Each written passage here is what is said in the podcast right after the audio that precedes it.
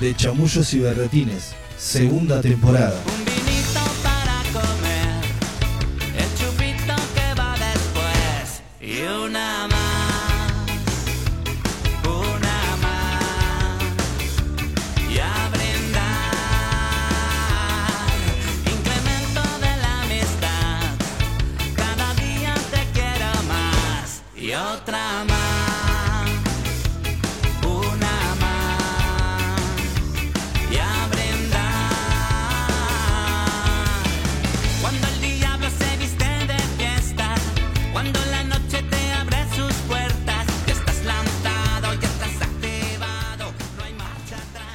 Buenas, buenas, bienvenidos, bienvenidas a este anti-lunes.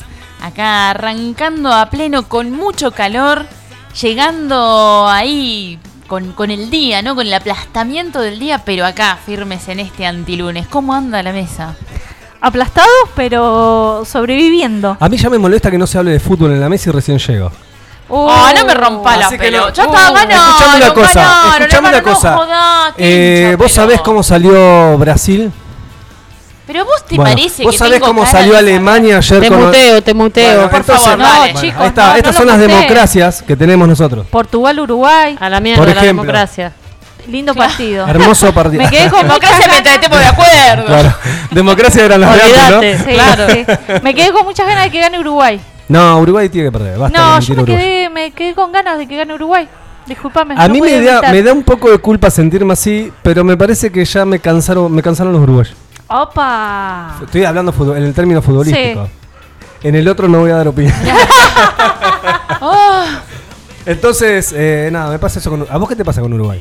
¿Qué problema tenés con Uruguay? no, yo no tengo ningún problema, me encanta Uruguay. Eh, una- Me encanta querés? Uruguay, me encantan los ¿Portugal? uruguayos. ¿Querés que te cuente? Sí, contá. contá. No, es un país que me parece maravilloso. Vecinos, amigos. Una provincia. No, no, provincia, una Una provincia. ¿Qué le pasaba? Me parece que lo que todo. necesita Lucho Necesito es mundial. corta.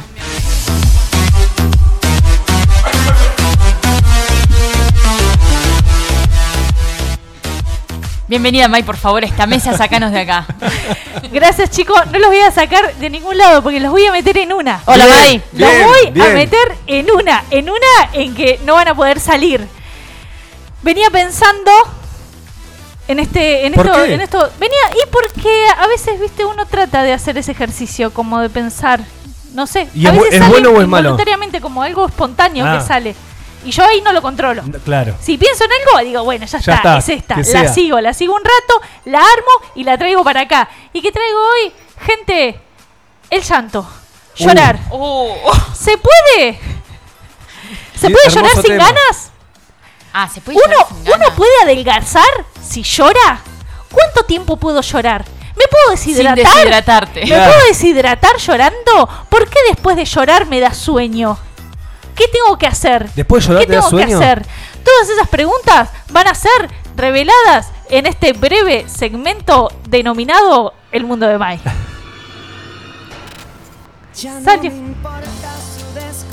Ah, bueno. llore, que llore esa malvada. Me, me sacan de hablar del mundial para esto. Súbele, súbele. Tiene Esa malvada que pague el daño Que me causó. que Dale, mueve la cara. esa malvada que sufra, que sufra esa malvada que llore, que llore La que está en una es Juli. Este Ahí pasa está. bailando en la casa, de una, con este calorcito, pinta el, patio. cachengue. Sí, en el patio, ya unas lucecitas ahí, es para eso, es para eso. Este atardecer en chancleta y piso de tierra. Claro. Levantando, levantando polvillo ahí. Chancletas con media. Chancleta con media, Claro, por supuesto. como tiene que ser. Como corresponde. Que ser. ¿Cómo va a bailar con chancleta y sin, sin media? media. ¿Qué- ¿Quién sos? Eh, gente, eh, el llanto, ¿son Sí. de, de llorar? Pues sí, Así. sí, eh, sí, sí. Es- Y bien llevado. Y bien, Y bien, llevado. Sí, ¿sabés Claro. qué? Soy una llorona. Soy de soy, soy, soy Llorando llorón, como sí. hombre. Claro. Llora como hombre y uno llora.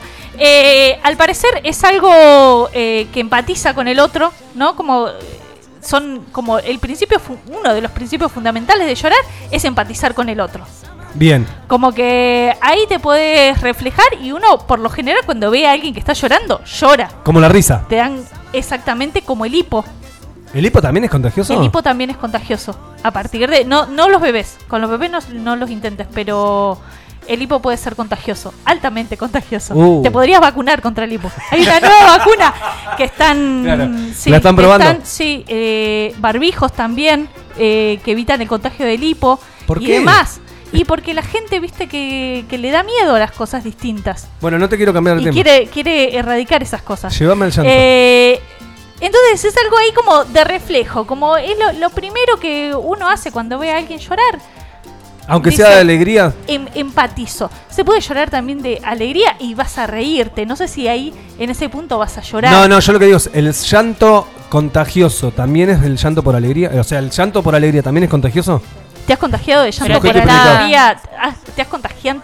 ¿Te has contagiado? Contagiado, aparte suena re Sí, ¿no? turbio, contagiado. Todo Me virósico. contagié- No, Me no, contagié de llanto. Me contagié de llanto de alegría, mandás y. No, y pero por trabajo. ejemplo, alguien que llora por alegría reposo. también te. Por ahí, no sé. Sí, sí, sí. Para mí sí. Sí, sí, de una, de una. Porque es la emoción del otro, es empatizar con esa emoción que llega a las lágrimas. Emoción espejo. Emoción violenta. De reírte y, y llorar a la vez, las dos cosas.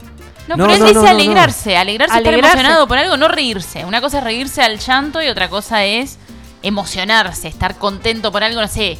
Llega tu hermano o tu hermana que no la ves hace un montón. Me de, pasó. de viaje. Llorás. Sí, Me te pasó- llorás y no estás Llorás, sí. riéndote, estás llorando. Me pero pasó antes de ayer, que lo vi- estoy muy contento, voy a ser padrino nuevamente. Bueno. Ahí está, quiero aplausos. ¡Vamos! Y me, me, emocion- me emocioné yo y se emocionó el padre. ¿Viste? Y no sé si fue Ah. contagioso o estaba bien emocionarse. Y te lo propuso Está así. Sí, tipo así. arrodillado. ah, no, no, no, me sacudió. ¿Querés ser el padrino? Ay, Dale, boludo. Te moriste. Había te ganado derretiste. Argentina. Todo Era junto. todo felicidad en Ah, ese sí te momento. pi. Felicidad. Caca. Qué mejor. qué mejor, qué mejor. ¿Te das cuenta por qué no cuento mis problemas en la radio?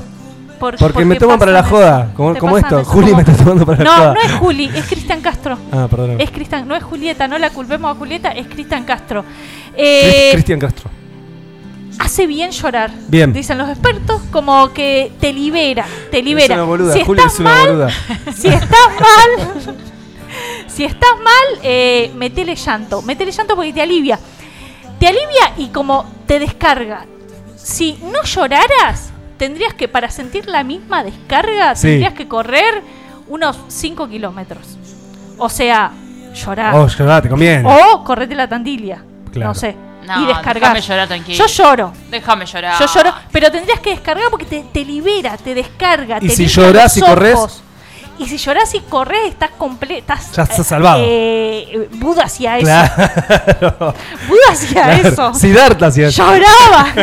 Claro. Nietzsche hacía eso. Claro. Lloraba Seres- seres de luz. Y, y corría, lloraba Claro. y corría, lloraba y corría. A veces paraba, lloraba, lloraba, lloraba un poco y seguía corriendo como en, en intervalos. Muy pocas personas llegan a hacer las dos cosas a la vez. A veces se le puede incluir el eh, sacudón de brazos para arriba. Al- No. correr, reírte Yo y Correr, sacudir. reír y sacudir los brazos. Llorar y vas corriendo con los brazos, entonces ahí ya directamente eh, manicomio. Claro. Una estadía. O si no, te vas a trabajar a un spa. estacionamiento. Y dirigís el. No, viste el globito. Exactamente, te atan de los pies. Para Claro. que no corras. Eh, El garrón bueno, es cuando no puedes contener el llanto. Cuando no puede. Y hay que, hay que ¿Y querés llorar a moco tendido? Nah, esa es aparte de, es- esa es de impotencia. Que te querés Cuando no esconder podés- atrás de una puerta, Oh. encerrarte y se te escapan las lágrimas, qué duro. Sí. Es feo, es feo, porque como que uno cree que muestra debilidad y al final no, todo lo humano, todo lo humano. Pero no está bien visto llorar así en público. No, y el, No. y el llanto mismo a veces está visto como una. Esto que decís, ¿no? Como la debilidad de. Ah, no te la estás bancando. Claro. Y vos decís, no, déjame llorar para que no me agarre un cáncer. Tengo que liberar. ¿No te das cuenta que no sé correr? No, ¿De puedo qué murió él? ¿De qué murió? De no llorar. De no llorar. Era tan simple como llorar. Claro. Y a veces se, se tienda como algo eh, recontra negativo. Bueno, pero en el velorio está- está permitido llorar. Esos son los lugares que uno tiene habilitados socialmente para llorar. Cementerio es otro. Cementerio, otro. La iglesia, otro. La Aparte te dicen, llorá a la iglesia. Te Claro. mandan. Yo no sé dónde está la iglesia. No, no sé con quién se juntaba la mano. Lindas juntas, Mike. Linda junta, te mandan a llorar a la iglesia. ¿Qué onda? ¿Por qué? Pero bueno, como que no hay lugares o nun- nunca va a haber el lugar ni la situación apropiada, a no ser que Podemos sea, hacer- bueno, esto, un, vela- un velatorio o esas cosas. Nunca hay un lugar apropiado ni, ni una situación La plaza apropiada del llanto le para, podemos poner. Claro, tipo una parada de colectivo. Claro. Y la gente se pone ahí, tenés pañuelitos descartables y se Llora. pone a llorar. Si los judíos tienen el muro de los lamentos, ¿por qué nosotros no? ¿Por qué no? ¿Qué somos menos que los judíos? Claro. ¿Qué son más ellos? Tienen un país chiquito así, conquistaron todo. Y con todo, todo. Déjate de joder. Eh, si no podés Muy llorar, buen punto. Bien. sí, hoy si no podés hoy- llorar, ¿qué hacer para llorar? Para Ah. provocar el llanto. Cebolla, corta cebolla. Una, Bien. esencial, cortar cebolla. Salir a la lluvia. al toque. ¿Cómo es esa? ¿Cómo es esa? Y cuando llueve mucho salís. Y la disimulás con la lluvia. Ah, No, es se engañoso, sentí- es publicidad engañosa. Podés, pero capaz que es, confundís al cerebro. Y el cerebro dice, ah, mira todo lo que está llorando esta. Porque se si- siente las gotas. Claro. Ah. O te puedes tirar. Te haces trampa en solitario vos, ¿no? Te hace tra- Sí, obviamente, obviamente. Se va al baño, se va al baño Le y vuelve ella misma y se, se cartea. ¡Apa! ¿Qué pasó? ¿Qué pasó? No lo hace delante de ella misma. Claro. No lo hace delante, se- sino que se distrae y se hace trampa. Eh, algo que se puede hacer es eh, recurrir a la memoria emotiva, que muchos de los actores, actrices hacen recurrir a esa memoria o imaginarse situaciones de llanto para que provocar lágrimas. Bueno, eso es re loco. Eh, poder provocarlo vos mismo Claro. con recuerdo o con situaciones inventadas, como que te imaginas estando en una, en el Titanic, que se te está hundiendo, entonces ahí Ah. podés... Ah, vos, no, no, inventar- yo tiré de la lluvia inventar- porque entendí mal la consigna, evidentemente. A ver, ¿cómo provocar? Yo digo, provocar Pero el pará, llanto. pero entendió mal, pero igual se hace trampa en el solitario. Digamos, ¿no? Una Sí, cosa sí, se. No, miente, no, se una miente cosa no quita pero- la Sí, otra. Bien. no. Una cosa no quita la otra. No, no, yo pensé como cuando no podés y, y por la situación en la que estás. ¿Entendés? Ah, y Tenés como el disimulo. Claro, y si no está lloviendo, automáticamente haces la danza de la Sí, lluvia bueno, para que la claro. se largue a llover y ahí podés disimular la lluvia. Claro. La- la- el llanto. El llanto. Bien. No, no, no, Es claro, yo complejo, entendí es ese, complejo. ahora es el, el generarlo. Bueno, golpeate un poco. ¿Te puedes golpear? ¿Te puedes golpear? ¿También? Sí, sí, te puedes golpear y Es llorar. válido. Te pegás hasta llorar. Te obligás a llorar. Todo para poder liberarte y sentirte mejor. Ah. Uno intenta liberarse o a veces la gente lo usa para manipular ciertas situaciones. Por ejemplo. No, se larga a llorar como Ah. eh, la lágrima Hacerse de la cocodrilo, viste, quiere como "Oh", y te llora. O co- como a veces dice, te llora la carta. No sé qué significa, gente. ¿Qué carta llora? Claro. ¿Qué caen las, las lágrimas y, y en forma de, de haz de Mirá, espada? ¿De dónde saldrá esa frase? Cinco, ¿De dónde cinco de está? copas, May. El 5 de copa, es increíble. Son cosas que jamás vamos a saber. No intenten googlearlas, no intenten investigarlas. Dejen en la duda. Déjenlo ahí Me cuesta, May, para me cuesta. disfrutar. Porque Necesito- tenemos que llegar a, este- a esta melancolía que tiene que tener el llanto. Otra cosa que uno puede hacer es mirar fijamente una luz que sea completamente irritante. No, pero. Uno lo mira fijo, mira fijo una luz, la mira fija Claro. y no pestanea. La soldadora. Claro, no esa, pestanea. claro. No. Sí. Los ojos sí, así, sí. boludo, Pero mira, No mira fijo en una luz, casas, se chicos. queda mirándola sin pestañear. Sí. Y lo que puedes hacer es hacer como pasitos para adelante y pasitos para atrás, pasito para adelante, pasito para atrás, sin pestañear. Sin pestañear. Vas a sentir que tus ojos se llenan de alcohol etílico. Pará, pero no, no pestanees. Entonces ahí van a empezar a brotar las lágrimas. Antes de hacer eso, apretás un poquito los ojos, unos segundos los ojos, y después los abrís y mirás la luz. Son técnicas, chicos, que yo me miré un montón de tutoria- tutoriales de actores que explican Que cómo hacen llorar. para bostezar también. Tenés razón. No- nunca entendí por qué bostezar eh, te da llanto. No sé No si llanto, pero te brotan lágrimas. También lo vamos a buscar. Porque llanto, Perdón, llanto no es como. comer. ¿Llanto es, es- Es ta- llorar, ¿llanto es la lágrima continuada? Es Vamos la a. lágrima y, y ya la cara.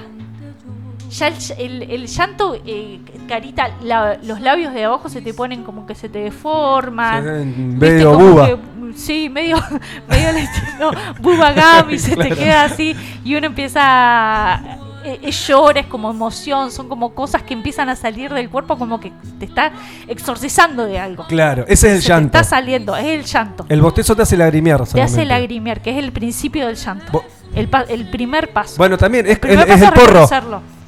Es el porro de, de, la, de la jerga. Es como es la puerta de entrada. Se entra por eso y después terminan en cualquiera. Terminás en cualquiera. Mira, a moco tendido. A poco tendido. No hay pañuelo que te, que, que te sirva. que te venga bien. Eh, bueno, eviten pestañear. Y si con eso no lloran, yo ya no sé qué, qué, qué solución ¿Una más película? darle. ¿Son de llorar con películas? Sí, sí. No, sí, no. Yo por no. supuesto. Por supuesto. Yo soy aparte heavy, con cosas que no... Yo lloro con el gol de Messi, por ejemplo. También. Una boludez, pero bueno. Sí, sí, yo hay muchas cosas que me hacen llorar y cosas que tal vez que no son tan convencionales que me, me dan emociones. Sí, no, no tienen cosas que las hacen emocionar y que les dé vergüenza. Obvio, no, no lo vamos a decir. Cosas, Obvio que no.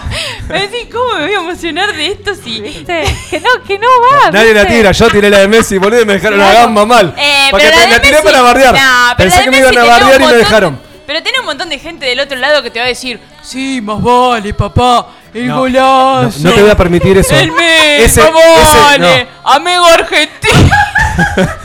No te, no te lo voy a permitir. No te lo voy a permitir. Esa burla, esa burla que le haces a los boludos que miramos fútbol, no te la voy a permitir. Me extraña de vos.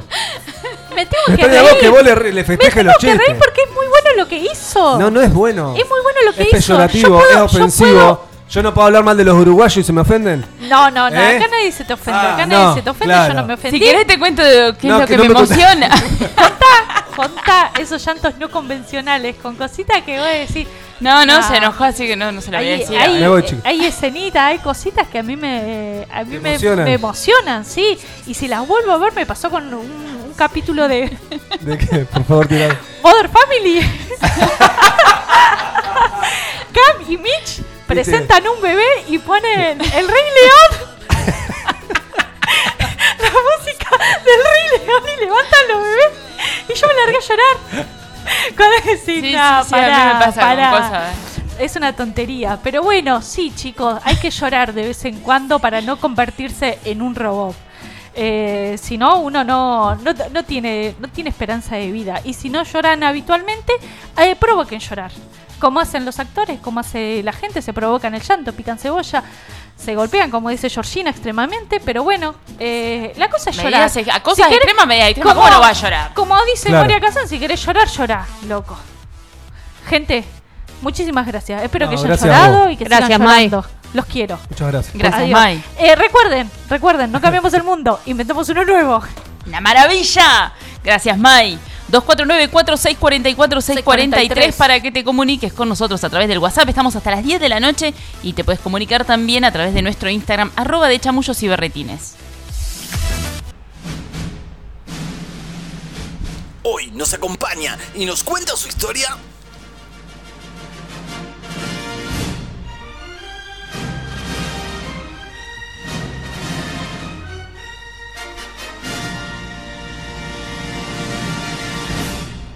Artista multifacético que encontró en los escenarios un camino de ida para compartir y expandir su pasión.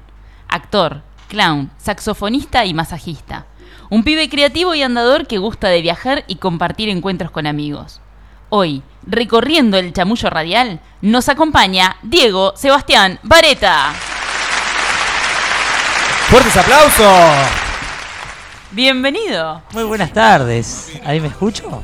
¿Te escuchás? está. Estás perfecto. Espera que suba un poquito acá. Dale, Ahí date el retorno. retorno. Retorno. ¿Cómo les va? Bien, ¿y vos? Bien, Buenas noches. ¿Todo bien? Gracias por invitarme. gracias Bueno, por venir. Gracias por venir. Gracias, gracias, gracias. Siempre hay que, hay que agradecer mucho. De una, fundamental. Fundamental. ¿Siempre fuiste un tipo agradecido? Eh, lo he implementado en los últimos años mucho más que antes, eh, pero también con, con, con el encontrarse con la gente. Ahí, ¿no? En ese Sí, encuentro. Es, en es, es por ahí.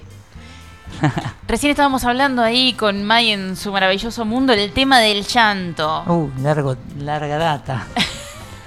Sos de llorar, del... de Sí, pero porque cre- creo yo como, ar- como artista todos tenemos o sea, la sensibilidad la flor de piel. sensibilidad ahí eh, al bordecito.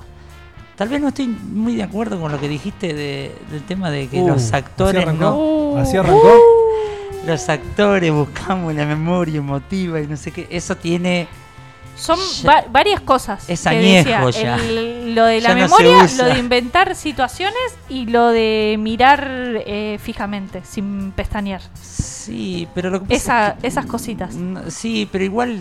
¿Vos decís que creo- me mintieron? No, no, es por ¿Vos ahí. decís De, que me de engañaron? una forma de escuela, un método, una cosa que ya por ahí, por lo menos en lo personal y muchos de los que nos dedicamos al clown por ahí, eh, buscamos por otro camino. Es un Y camino más de la verdad, de lo se- que hay pasa Pero ahí. porque también eh, es medio traumático estar reforzando, ¿no? Ese, esa, esa emoción, ese llanto en algo que, que la pasaste como el culo. Son Capaz que diferentes hay otra- técnicas, me O parece. inventar Son situaciones. técnicas, son técnicas. Ah, Son inventar, técnicas. inventar Acá- situaciones por ahí. Hay que inventar, por otra ejemplo, docente de estás teatro. en un en el Titanic, flashás que estás vos ahí y Claro, te te inventás metés una ahí en esa situación. Te metés vos en una situación inventada. Sí, sí, pero, no, Pero, yo voy ¿cómo- por el camino de la verdad. Más ¿Cómo que- se haría? ¿Cómo... Y pero es como cuando sos un niño y jugás. Claro. Realmente te tomás el juego en serio. Y si llorás, llorás lo que suceda ahí en ese momento. Si no sucede, no es porque no sucedió. Yo voy más hoy día por ese camino más que, que por buscar si una situación. Tengo- claro. me, ha, me ha tocado en, en un proyecto que hice hace unos años atrás con que se filmó una serie de televisión acá en Tandil, participé y en un momento esa serie estaba dirigida por Víctor Laplace y Víctor, claro, uno se le acerca a Víctor Laplace como se acerca como una institución Claro. Y te dice, tenés que llorar. Y uno no tiene por la técnica que tiene un tipo con tanta trayectoria y tanto escenario y tanto, tantos caminos recorridos que por ahí eh, te dicen, bueno, cámara, 3, 2, 1, sonido, anda, mm, anda, listo, salimos, acción y tenés que estar llorando. Eh, Por ahí fue más costoso porque uno no está tan acostumbrado a eso. No tenemos Pero ahí, ¿qué técnica hiciste? no, ahí fue entrar en situación, la situación que estaba, yo supuestamente estaba mirando a mi ex novia con otro chabón, entonces fue provocar eso desde ahí, de lo que surgía ahí. No me voy a buscar cuando yo estaba en pareja con tal persona, me acuerdo que la vi con otra persona. No, Claro. eso medio como que no sucede ahí, no sucede. Yo desde mi, desde mi lugar lo que uno trata de, de, eh, entrar en la situación del momento. Y la ficción te, de- te permite un montón de cosas que el teatro no. La ficción te dice, bueno, no salió, pausa, listo, cortamos, volvemos a arrancar.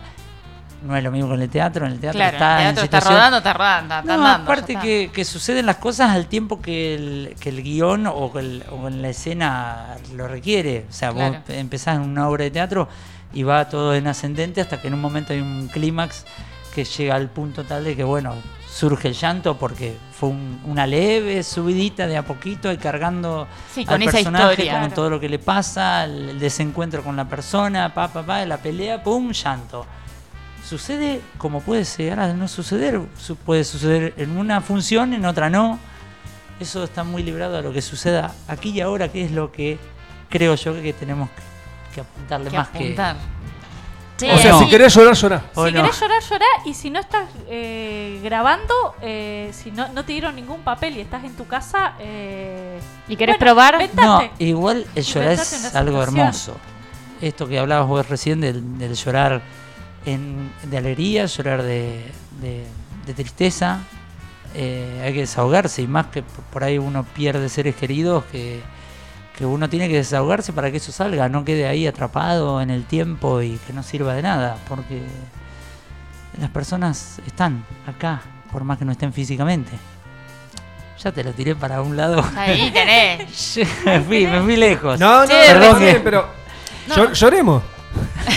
Igual me quedé, me quedé con lo de Lloremos, con lo de la presentación, hasta masajista, me tiraron algo que no ejerzo hace mil años, pero bueno. Bueno. no. Ah, pero está, está en la historia. está acá está- acaba todo, acaba todo. Acá hubo un par de, de gente Acá en clown no que se resiste, hace- no se resiste un archivo. sí, sí, claro. Es así. Hemos hecho más, ellas son compañeras mías de clown, quiero decirlo. Eh, Juli, Juli. Mali y Mai. Eh, estábamos haciendo clown hace poquito. Ayer tuvimos función con Juli, que Mai no pudo estar, pero bueno, increíble función, así que eso. Me reservo. Ah, Para momentos clave. claro, exacto. Ella, ella va a estar en una función Ya, que sea. ya, ya es una estrella. Discúlpame.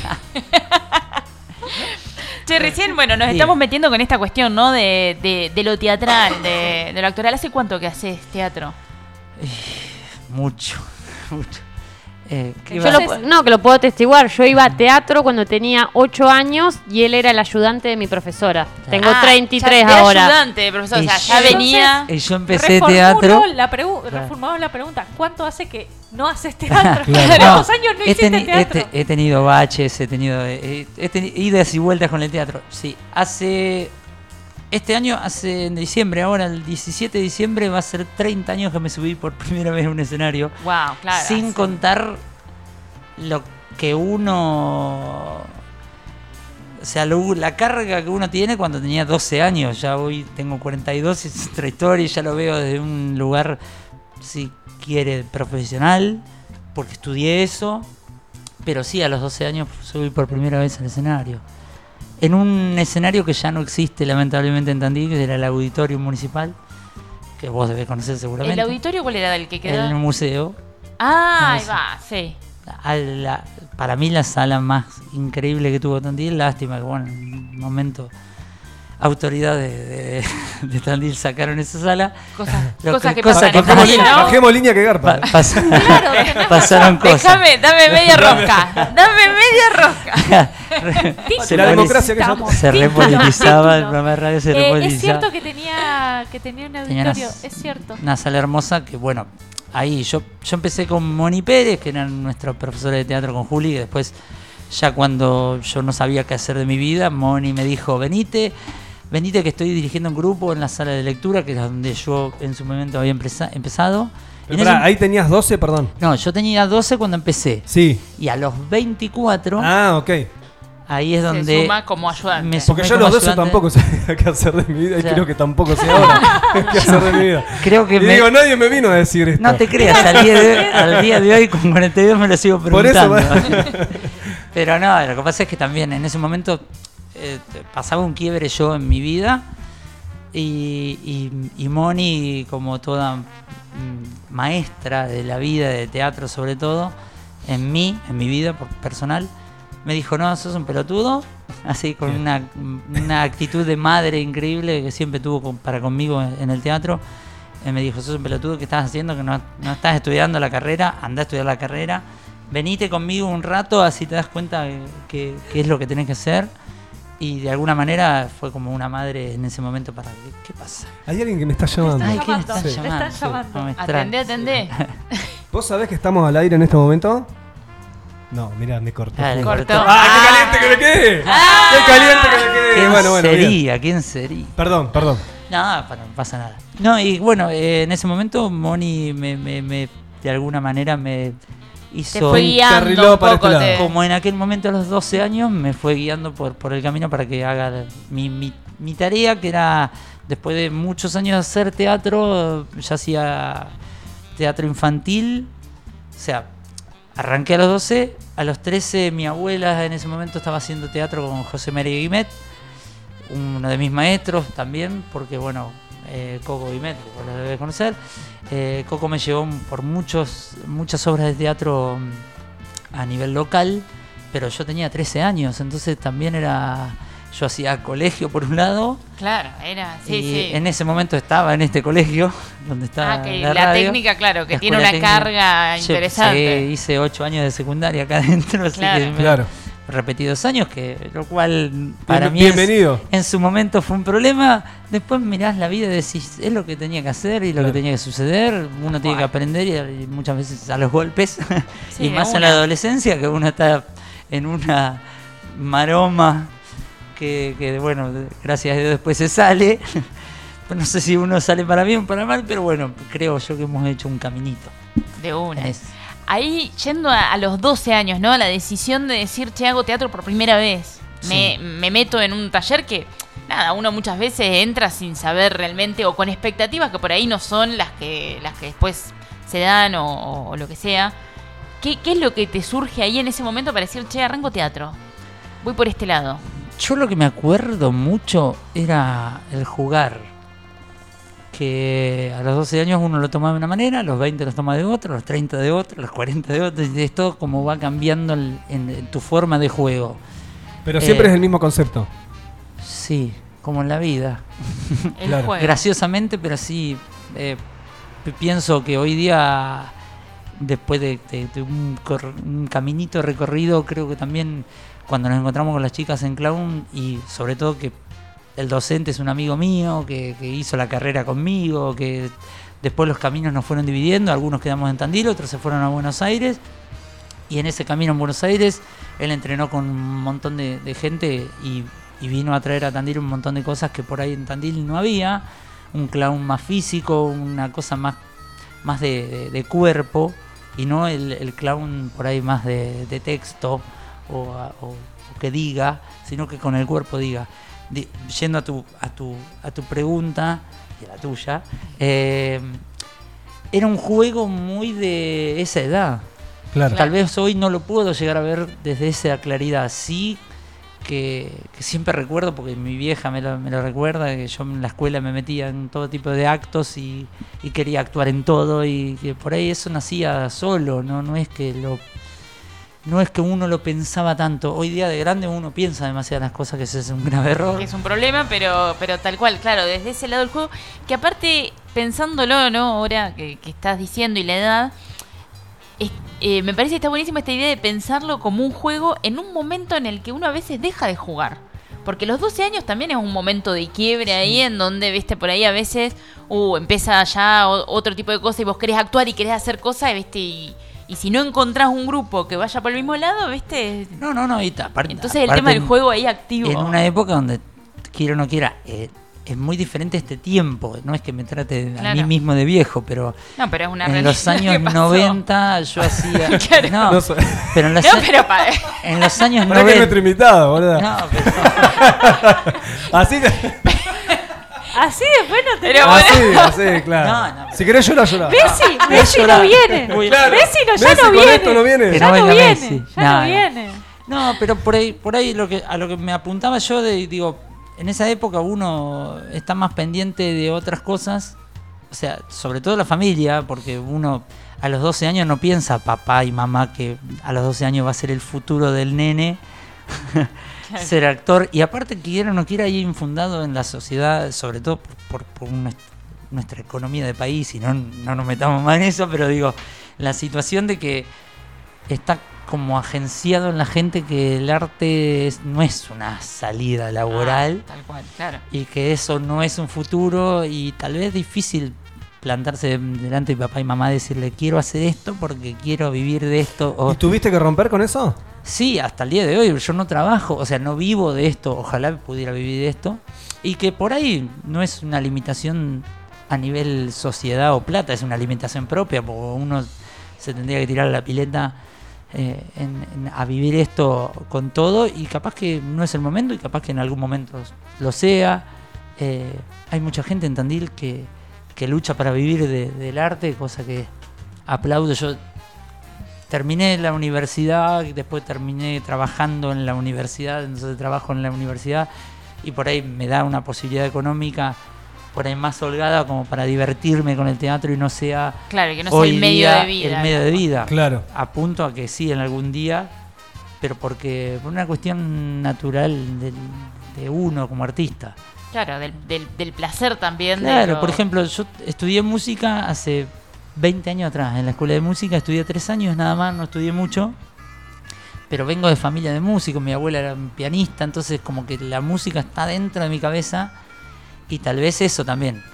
Ser nieto de una pianista que marcó a un montón de gente en la ciudad, porque mi- mi abuela era conocida, y entonces como que también La misma abuela que era actriz Sí, exacto. Bueno, en ese momento, cuando yo tenía 12 años, ella hacía teatro con Guimet, venía Con- marcando a la abuela. con fuerte, figuras como claro. Luis Chicopiedi, que Luis Chicopiedi era un, un actor de, de- de- de la vida, ¿Abuela materna o paterna? paterna.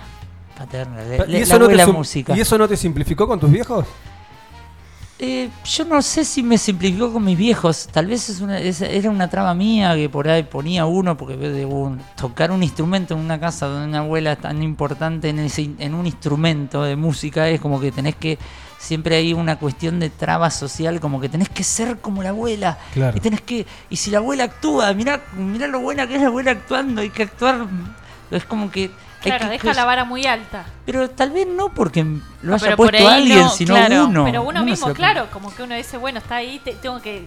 o ser más o igual. Y esto, y esto tal vez porque un- mi- mis viejos al día de hoy creo yo también hay una cuestión de, de construcción en todos los aspectos. Los padres de uno ya son viejos, ya tienen 70 años, entonces medio como uno los ve desde un lugar, nosotros estamos como en un quiebre de que somos los que dimos el primer puntapié a que comenzara un cambio en un montón de cosas y, y- y- pero Pero todavía todavía no ocurrieron, pero- claro, del pero- todo. Pero nosotros Entonces, también las traemos, tenemos Claro. arraigadas un montón de costumbres, esto que decía recién.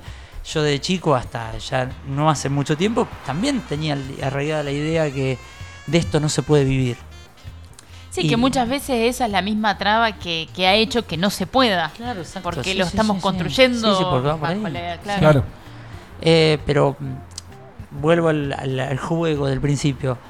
Eh, hoy día me estoy divirtiendo muchísimo más que hace unos cuantos años atrás, que uno por ahí lo tomaba como una como una carrera, como estudié la carrera y estar en la universidad y estudiar teatro y, y después Se le salir ha dado de por ahí eso. un peso que le quitó el juego también, de alguna sí, manera. pero porque ¿no? también es una elección y es una herramienta muy importante, o sea, tener un, un título universitario que te, te, te- te- te avale de lo que vos hiciste, eh, es lindo también, sin perder ese juego. Claro. Eh, pero bueno, que cada lugar tiene su, su, su impronta y su lugar, su, su forma, la cual también está bien.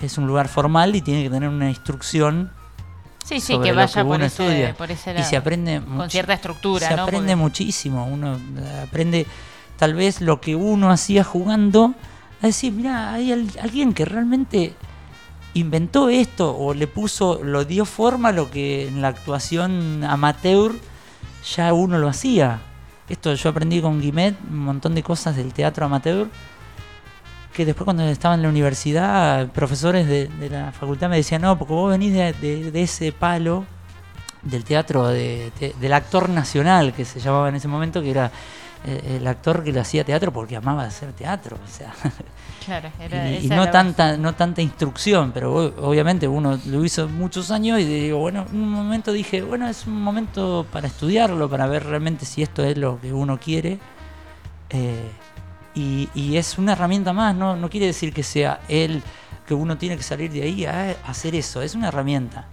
Claro.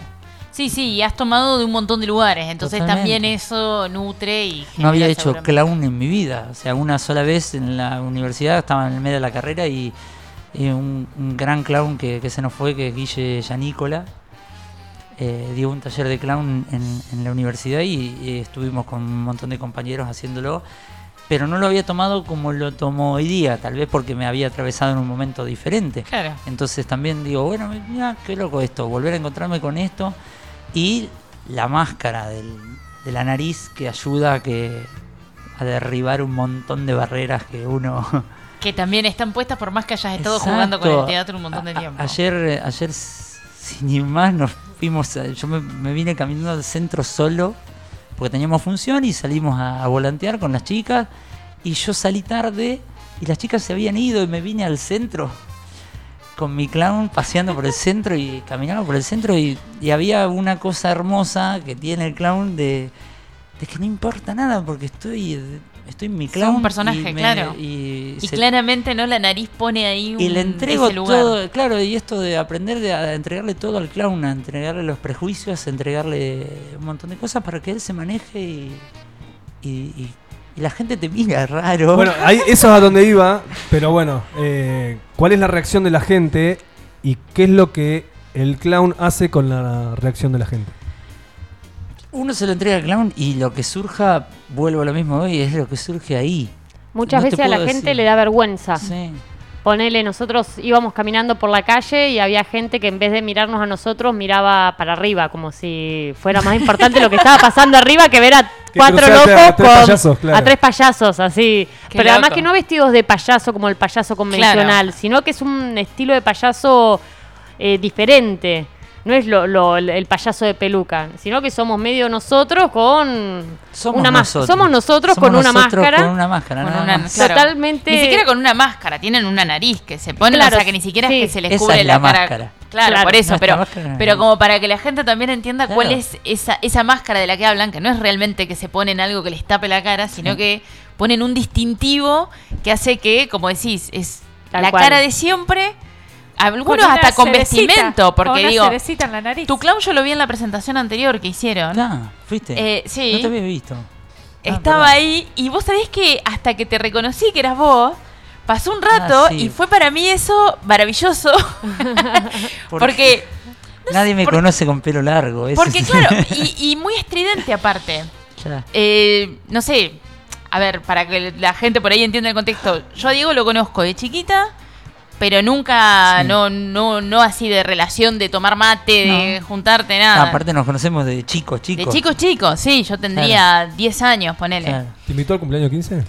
No, no, no, ya No. para esa época Mira. no, no nos veíamos, pero Lucho tiene un temita, eh. Sí. Ah. A Lucho tampoco lo invitó. A mí tampoco Ah, no A mí tampoco me Ah. invitó. A mí tampoco, eh. ah, entonces Tiene Perdón. un temita. vas a tener que festejar otra vez. Y sí, Claro. estamos esperando eso. No, pero eh, por ahí si, si me pongo a pensar, a las veces te tenía como una persona más bien tímida y de golpe salió un clown súper estridente, No, como... No, capaz no me que- conocías por ahí. No, no, evidentemente, pero como que me llamó la atención el personaje, ¿viste? Ah. Pero si uno lo ve disfrazado, o sea, como estaba, ¿Cómo un vestuario? tipo. Claro, pero es un vestuario que es un, un No, tipo, aparte- o sea, no, Sí, no, está- no es eh, estridente en el vestir. Entonces por ahí encontrarte en la calle Sí. es una persona que va con una nariz de payaso. Sí. Por ahí es eso lo, ¿no? Sí. Lo, lo- Bueno, pero ahí, ahí va mi pregunta, porque, y vos lo decías, Juli, no sé, vos a veces la gente mira para arriba en vez de mirar a ustedes. Le da vergüenza. Está bien, ¿y qué, le genera, qué, qué te genera a vos o, Y a- yo o me al paro personaje? al lado y miro para arriba como la persona. claro. A ver qué es lo que está mirando. Pero está bien, pero esa es la reacción. Pero ¿qué, ¿cuál es lo que te genera? ¿Te genera bronca? Porque también pasa No, una ortiva No, y te hace... depende, depen- eso es como cualquier persona en realidad.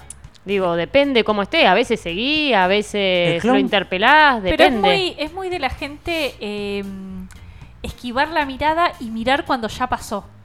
¿No? Ves Sí. una situación, hay una situación y la gente no, no, no mirarla directamente, sino seguir y la mirás cuando para, ya pasaste. para responder tu pregunta, eh, voy a lo que también mi amigo siempre nos comentaba, la situación de uno quiere agradarle al público como clown. O sea, entonces el clown siempre mm, va a mostrar un montón de debilidades que tal vez Diego no se anima a mostrar. Y por eso te decía, se lo das a él, se lo das al clown y, y- y eso va por un caminito.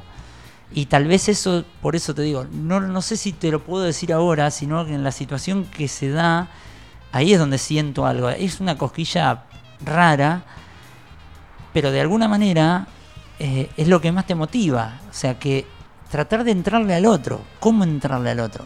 ¿Cómo, ¿Hasta dónde voy? ¿Cómo, cómo, cómo, cómo volteo yo el que... El prejuicio el o lo que fuese. No, pero también desde mí y desde él. Digo, Claro, claro. si el otro mira para arriba, como dice Juli, yo miro para arriba, en algún momento nos vamos a encontrar con una mirada, con un, con un gesto o algo, yo voy a hacer y vos me vas a dar el pasito para que yo entre más, porque en un momento una pequeña sonrisita, a mí ya me abriste la puerta. Bueno, pero ahí Me voy. ¿Pero entrar. te tiene que abrir la puerta? ¿Ese es el objetivo? ¿Sí o no? Va, me la dejas toda abierta. Pero, hay Pero un, porque pero me parece que ahí también no esto hay vuelvo a un- retomar esta idea del juego, ¿no? Claro. Me parece que hay un juego cuando- permanente y vos cuando estás jugando no Estás jugando, no estás tenés un jugando, objetivo. No hay Jugando. mucha cuestión viste- si me das bola o no me das bola. Claro, eh, Nacho siempre nos dice, y es, y es increíble eh, mirar, eh, vos ves a un chico de un nene de tres años. Un nene de tres años está jugando y en un momento jugó con esto, con esta go- goma espuma. Y así como dejó, cuando vio pasar algo, se fue allá, se fue allá y esto lo dejó tirado en el suelo y quedó. Entonces, no hay que darle tanta importancia Claro. a, a cosas, sino lo que, lo que viene es rápido, es, es, eh, tenés que salir ya y tenés que mm, seguir, eh, in- in- seguir metiéndome y en un momento hasta te podés aburrir y ese mismo aburrimiento también es importante. Claro. No tiene, o sea, no hay que perderle importancia a eso, digo, por, por ahí, el, el que te está mirando se aburrió, bueno, se fue. Y bueno, se fue. Fue ese momento y nada más. Es como, es una acumulación, para mí es una acumulación de momentos que, que sirven para que en algún momento, en alguna una situación, vos te quedó algo y capaz que a la noche estás en tu casa y te acordás de ese clown que te cruzaste en la calle y pum, pum, y fue algo que te quedó en, la, la cabeza. No sé si darle tanta importancia, sino Al a Chau. Estamos chamuchando acá con Diego Vareta. Seguimos hasta las 10 de la noche. Te podés comunicar al 249-4644-643 o a nuestro Instagram, arroba de chamullos y berretines, donde en un ratito vamos a estar sorteando un litro de cerveza lucre.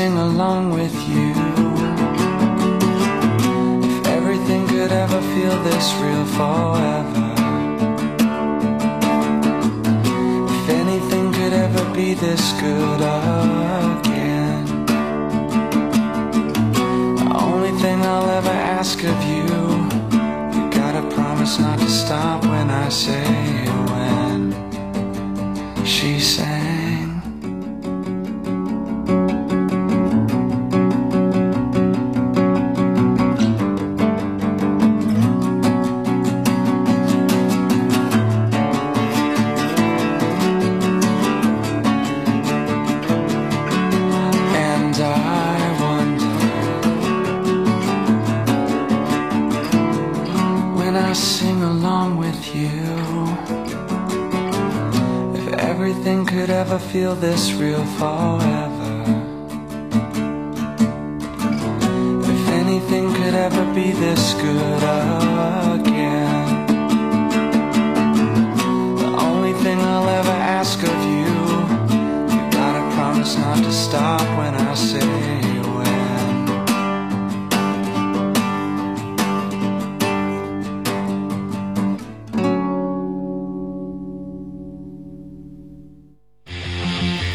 La vida. Berretineame el alma.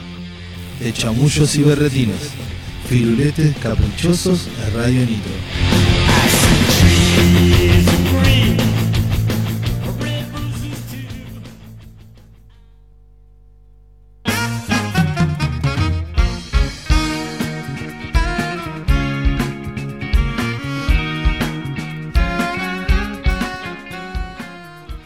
Seguimos acá, puro chamullo. En breve, como te decíamos recién, vamos a estar sorteando un litro de cerveza Lucre, que lo vamos a hacer a través de nuestro Instagram. Eh, podés responder la story que está ahí reaccionando y si no, ahora en un rato subimos otra que aclaramos específicamente para que tengas todo el, el- el dato ahí. ¿Y qué te Seguí. ganás? Te ganas un litro de cerveza Lucre. Tenés que seguir, obviamente. ¿eh? Si no estás siguiendo aún a Cerveza Lucre, lo haces en su Instagram, arroba cerveza Lucre, así le encontrás. Eh, y está haciendo, como ya te hemos comentado, unas pizzas riquísimas. Así que vos te ganás la birra acá, te haces el convito para el fin de semana. Tenés que responder la historia, así de sencillo. ¿Sí? Acá seguimos chamullando, ¿eh? Chamullando. Hoy nos acompaña Diego Vareta. Estuvimos hablando recién un poco de- del teatro, un poco de clown. Pero yo me quedé con esto de que vos retomás el teatro a los 24 años. No, en realidad, o sea, yo seguía haciendo teatro, pero a la vez uno estaba en el secundario. Entonces hacía doble turno acá en el colegio y a la noche me llevaban mis viejos al auditorium a seguir ensayando teatro. Ensayaba teatro de 10 a 12 de la noche. Ah, ok. Más de una vez mi viejo me esperó sentado en la platea todo dormido, pobre. Y porque en ese momento yo tenía 14 años. Claro. Entonces, toda esa época he tenido baches porque la vida te lleva. No, no, totalmente. Pero bueno, quería ir. estudio y qué sé yo, también eh, nunca fui, nunca fui gran estudiante. Siempre fui así, así como parezco con anteojito, qué sé yo, parezco que tengo, que soy traga y no nada que ver. nunca lo fui. Pará, ¿eras muy bardo? No, no, no, no, nunca fui bardero, pero tampoco fui buen estudiante. O sea, eh, No te enroscaba. No, no, lo normal, eh, se me costaba. Igual terminé acá, le contaba a las chicas hoy, fui la última camada de técnicos, de que salió de técnica. Eh, justo egresaba el primer polimodal.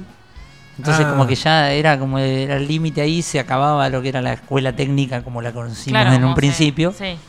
Que tenía un año más. Claro, ¿no? cuando yo entré era Escuela Nacional Claro. y después fue provincial. eh, y, y cuando salí de la secundaria, cuando salí de la secundaria, eh, ahí fue cuando estudiaba, en ese momento estudiaba música, en la escuela de música, y no hacía mucho más que eso, iba estudié tres meses de biología en el ISER, porque en realidad me quería ir a estudiar al sur biología marina, nada que ver a lo, Ah, pará, pará, pará, Nada pará, que- pará. nada que ver a lo que terminé, ¿no? Pero- Viste, viste que había que indagar. ¿Qué hiciste en ese lapso? No, lo que pasa es que vivía en el laboratorio acá en la escuela y me gustaba mucho la química, odiaba la matemática y van de la mano, era imposible. Y me iba a estudiar, me gustaba oceanografía, estudiar biología del- de, Marina. ¿Y pero Y- en qué momento qué cómo se te cruza por la cabeza biología marina? O sea, ¿qué, qué Porque me gustaba mucho el laboratorio, labura Por de esa- química por el laboratorio. ¿Y por qué marina? Porque en Porque el laboratorio me podías gustaba estar mucho- analizando sangre. una chica. No, pero, o sea, cuando era chico, eh, una de las cosas que me pasó fue ir al mundo marino, como cuando éramos chicos, y ver los animales del agua. Eh, siempre me gustaron las ballenas. Nunca fui todavía al sur a ver las ballenas. ¿Sabías que estaban en cautiverio? Sí, no, después uno Por de eso quiso, por eso uno- quería uno de grande, no, uno de grande ya se dio cuenta de eso, pero eh, yo era chico. Eh, y Pero cuando- pará, pero estabas al palo, eso es la sensación que me da. Porque En ese estabas acá momento. doble turno, después ibas hasta las 12 de la noche, valga Sí. la redundancia, ¿no? Por la edad. Bueno. Pero, digo, do- 12 de la noche haciendo teatro, era Sí, todo, era como muy... Era mucho, tal vez era mucho, pero era lo que me gustaba hacer. O sea, no ¿no? me molestaba el tiempo a la noche porque lo hacía, tal vez medio como jodía por mis viejos, ¿viste? Mis viejos tenían que venir a buscarme, quedarse en el ensayo. En ese momento hacía teatro, esa obra de teatro que ensayaba la ensayaba con mi abuela, entonces también era como una cuestión familiar venir a, venir a ensayar. Y después ya en ese mismo grupo, eh, gente que trabajaba ahí conmigo me, me dicen si quería actuar en una obra de te- teatro infantil y yo tenía 15 años, o sea, estaba más, más del lado de ver teatro infantil Claro. que de hacer. Y con ese grupo, que es un grupo que, que hoy ya no está, que es el grupo Flop, eh, ahí me corrí de- del teatro infantil, o sea, me corrí del teatro de hacer con, con chicos, que en ese momento era- también estaba en edad de estar en, el- en- en- en la sala de lectura, como haciendo teatro con compañeros chicos, ya ahí empecé a hacer teatro con gente grande, hacía teatro con mi abuela, que tenía muchísima edad Mucha arriba mío, y mis promedios de los compañeros que de, de teatro que tenía eran de 25 para arriba, y yo tenía 14. Pero ahí para yendo a la parte cuando vos empezaste a estudiar biología, Sí. ¿ahí estabas haciendo teatro o ahí? No, a- ahí, fue uno tenía- de los lapsos en ahí donde cortaste. Claro, ahí tuve un bache y dejé de hacer teatro para estudiar una cosa que era lo que, como veníamos hablando hoy, lo que se piensa que en la sociedad vamos a estudiar algo que me dé plata en un futuro para poder Claro, vivir de eso. Se quería in- incursionar en una carrera que en un futuro me diera plata. Claro. Pero dijiste que muy poco duraste. Eh, duré tres meses y medio porque también el ISER es un profesorado y, y no tenía tanto laboratorio como yo tenía acá en la escuela. Y el- en los últimos mucha años... teoría y Claro, mucha pedagogía, y aparte, imagino yo, porque... y aparte en ese momento en el laboratorio acá me- nos dejaban hacer las cosas a nosotros. Entonces un- uno agarraba la, qué sé yo, agarraba dióxido de no sé qué, tuc, y, y lo usaba uno mismo, iba al ISER y ahí te lo enseñaba la profesora y lo hacía la profesora, no nadie tocaba. Se Claro. divertía ella. Era claro. como un embole. Se divertía Claro. ella. Vos eras Pero- alumno, te tenías que aburrir. Pero- Claro. claro, pero era entendible, era entendible porque era un profesorado. No era una carrera específica de laboratorio. era- Claro. Era, ser profesor Estaban de enseñando cómo hacer eso, entonces es la mejor manera Y es más, empecé con una, una compañera del secundario que después hoy día es profesora de química y física, o sea, eh, y de biología, creo. Eh, y, y- pero en esa época sí, hubo un bache de teatro que duró unos, sí, cuatro o cinco años, porque bueno... Ah, después fue- bueno, fue largo. Claro, ahí, ahí, abandoné, ahí ahí, ahí abandoné un Periodismo. poco para estudiar. Ella, de- ella estudió periodismo. Ah, nosotros no. ya. Sí, sí, Ya. sí. Bueno, pero ella también lo trae de familia, es como que... ¿Qué iba a el, hacer? el micrófono ¿Qué es de que... Pero bueno, tu no es periodista. No, no, yo No, tampoco. Pero claro, exacto. Ahí también. chamullan, Claro. que son Ah, los periodistas. chamulló, No. yo soy social. comunicadora social, no es periodista. Oh, bueno. es. Son Oh. diferentes. Perdoname, ¿Cómo le- ¿Cómo le haces a vivir jugando? perdoname por haber estudiado las diferencias. Te hace, te hace el bar, viste que. Pero el hacer te hace muchas veces, porque quiera o no quiera, Totalmente, Yo soy totalmente. profesor de teatro. Yo soy profesor de juegos dramáticos y profesor de teatro. Son, son las dos carreras que tiene, los, los dos títulos que tiene la carrera. No ejerzo profesor de teatro hoy día, lo he ejercido, lo he hecho, pero tal vez hoy día no lo elige uno como hacerlo, como ejercerlo. A mí hoy día, eso, pensamiento propio, no me gusta cómo está la educación hoy día, me cuesta, y trabajo en un lugar donde de- educativo, eh, pero en otra área. Ahí te iba a preguntar también eso, en la uni, ¿qué- ¿en qué área estás? Estás en la parte técnica. Yo estoy en, en departamento de audiovisuales de la universidad. Eh, soy el que pone los micrófonos y los cañones en, en los, los eventos, en, acá en el Centro Cultural del Centro. Eh, todos los eventos de todas las facultades de la universidad. Yo trabajo en el rectorado de la universidad. Y ahí Ah. toda esa, esa parte viene, viene de familia, pero ¿hubo también estudio o hubo ahí no? Aprendizaje de la vida. Es de- como lo tuyo, o sea, de Sí, ver a sí. tu papá haciendo esto, o sea, yo, mi viejo era DJ en los 70, mi hermano lo empezó en los 90 eh, poniendo música con cassettes, que es algo que los se, lo, se lo decís a los chicos de hoy, no entienden qué es, qué qué es un un cassette, cassette. claro. Que se joda. Y yo, y yo seguí haciendo el mismo laburo con mi hermano hasta, el- hasta que tuve 25 años, que ahí cuando empecé a estudiar en la universidad fue volver a esto, de terminar de cursar, ensayar, y cuando terminé de ensayar tenía que ir a armar una fiesta, que teníamos un cumpleaños 15, teníamos que hacer Claro. un sonido. De bueno, vuelta al palo. Y a la, a la terminar a las 7, 8 de la mañana y eh, cargar la camioneta, e irnos a una jineteada en medio del campo y dormir en- eh, tirado en el pasto, tirado en la- Un la- ratito. y después volver acá y mientras mi viejo y mi hermano descansaban, yo seguir estudiando para seguir cursando y seguir... eh, Es como que uno se cría en, en- la casa como aquel que, que se cría en la casa de, un- de una persona que tiene una fiambrería. O sea, termina Claro. cortando fiambre y yo terminé armando sonidos. Sí, Y que aparte de- ahí, por el lado de tu viejo, aparte de toda la cuestión de DJ, de que han sido operadores de radio y demás, son radioaficionados.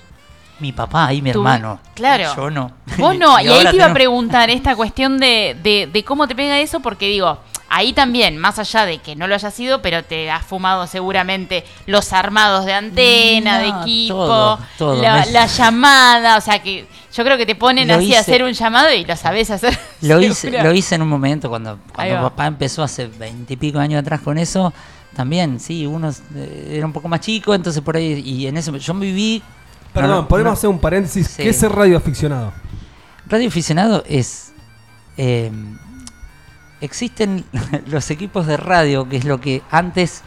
Antes, eh, que existía antes de las comunicaciones que hay día con teléfonos celulares y todo ese tipo de cosas, existen las bandas eh, de radio, ondas de radio que, como por ejemplo la radio como este tipo de cosas, o otras bandas donde Con se otras usa- con otras frecuencias para poder comunicarse como hace la policía con los handy, como, como lo hacen la- los móviles de radio en, en aquel momento, hoy día ya se, se hace, se hace todo con teléfono, Claro. pero antes se hacía con un handy, con un equipo de radio que servía para salir al aire y vos ibas a cualquier lado en el campo y transmitías con eso.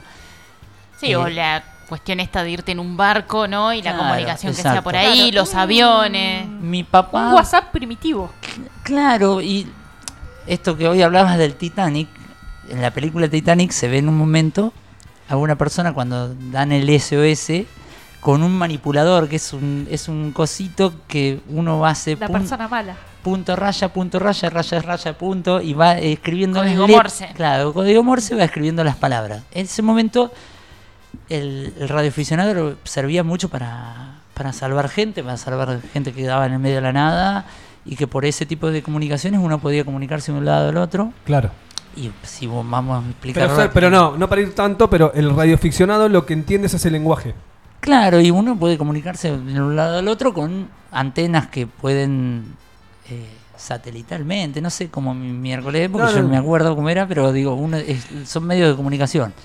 Y me ha tocado hasta quedarme en el medio de la ruta en la época que no había celular y mi viejo andaba con el equipo de radio, ahí nomás instaló la antena en la camioneta.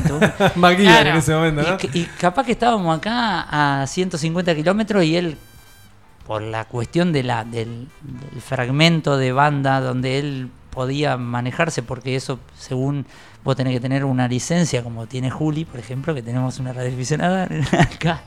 ¿La recibiste ya? Recibí la licencia. Bien. Exacto. Bien.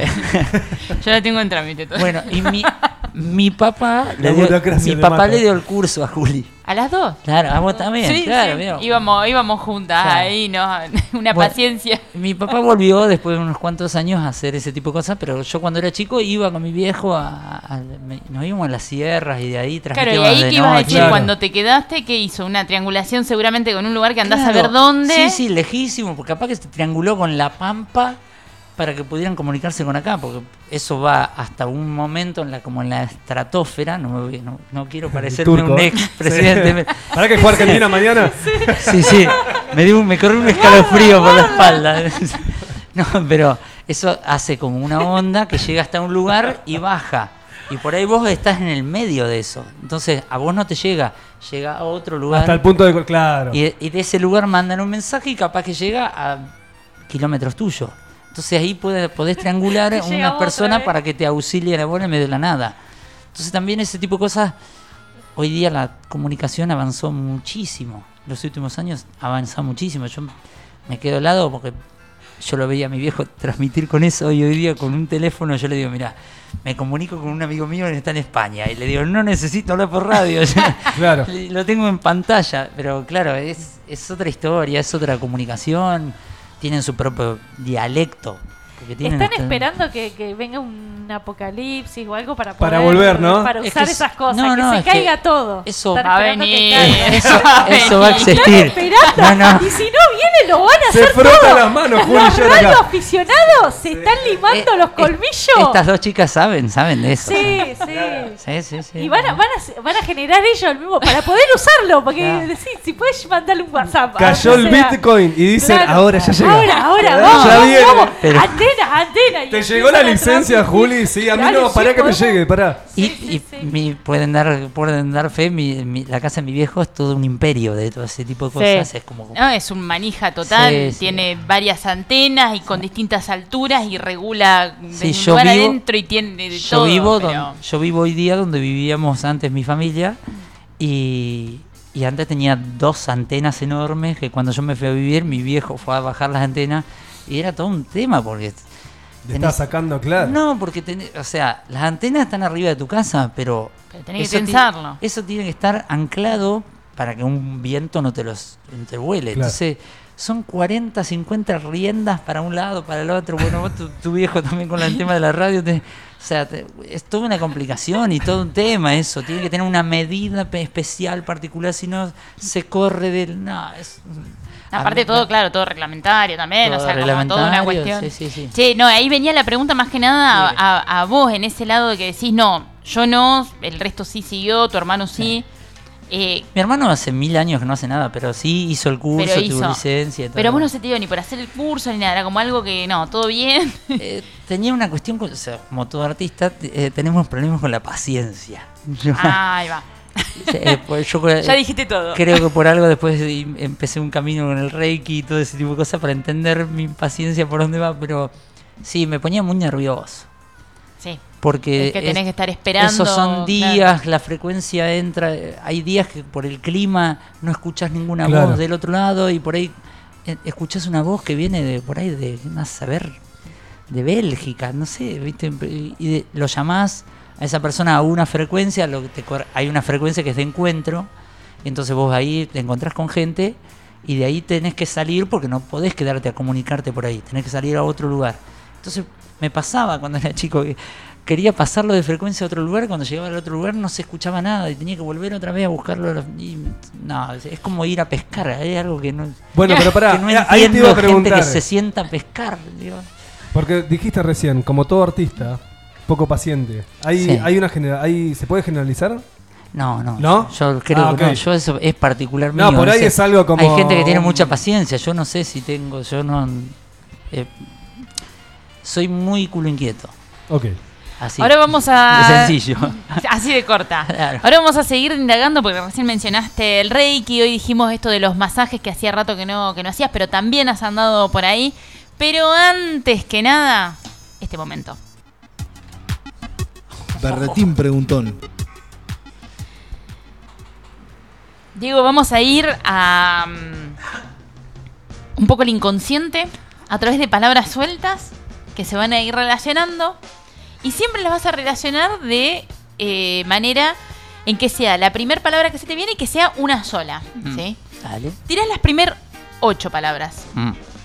Lo primero que se te venga a la cabeza. Ahora. Ahora, lo Sí, sí, es lo primero ahora. que se te venga a la cabeza. acción. Bien. Ocho, Ah, ocho. Ah, ocho palabras. Ocho Ah, de una, sí, sí, ocho de sí. una. Con una. largamos.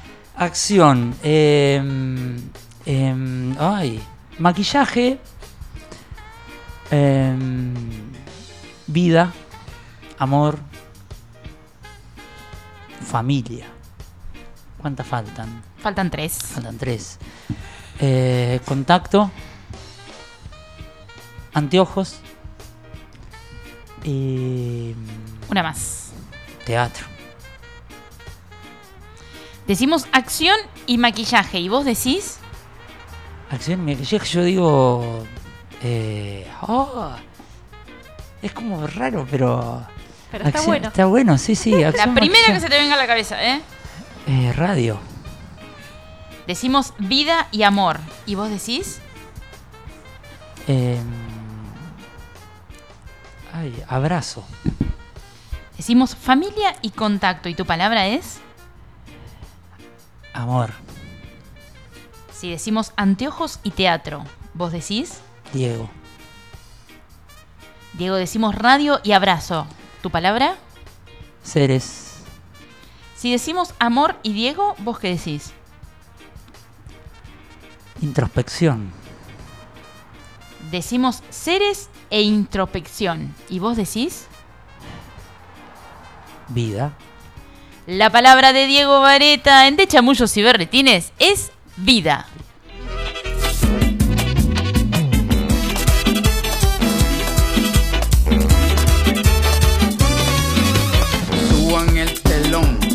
Las cortinas, enciendan las turbinas con nitroglicerina. El desorden es tu penicilina, brincando curas los dolores sin aspirina. Vamos a provocar un cortocircuito antes de que en el 2012 caiga un meteorito. A portarnos mal, a cometer delitos, a comernos a caperucita con los tres cerditos. Esto no se trata de rebeldía, esto se trata de ser indisciplinado por un día. Los incomprendidos del Nuevo Testamento. Tenemos nueve mandamientos.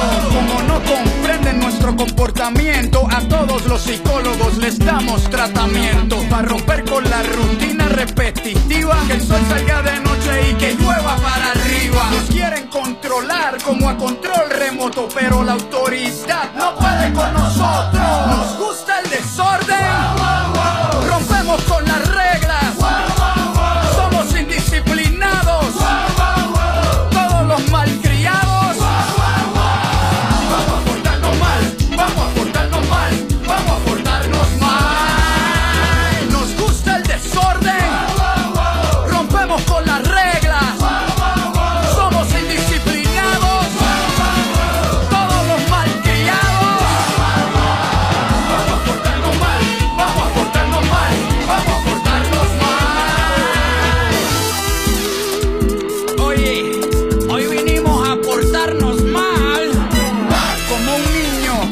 resortera.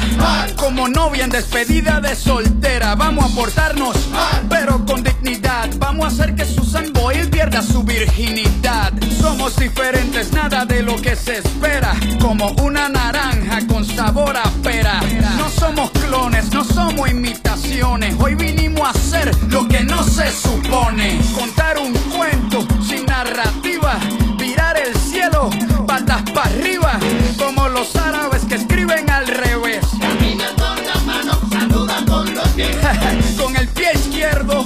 empieza el día. Levanta tu cerveza a brindar por la anarquía. Mamá huevazo, vuela sin techo. Defiende tu derecho de hacer lo que no has hecho. Nos gusta el desorden.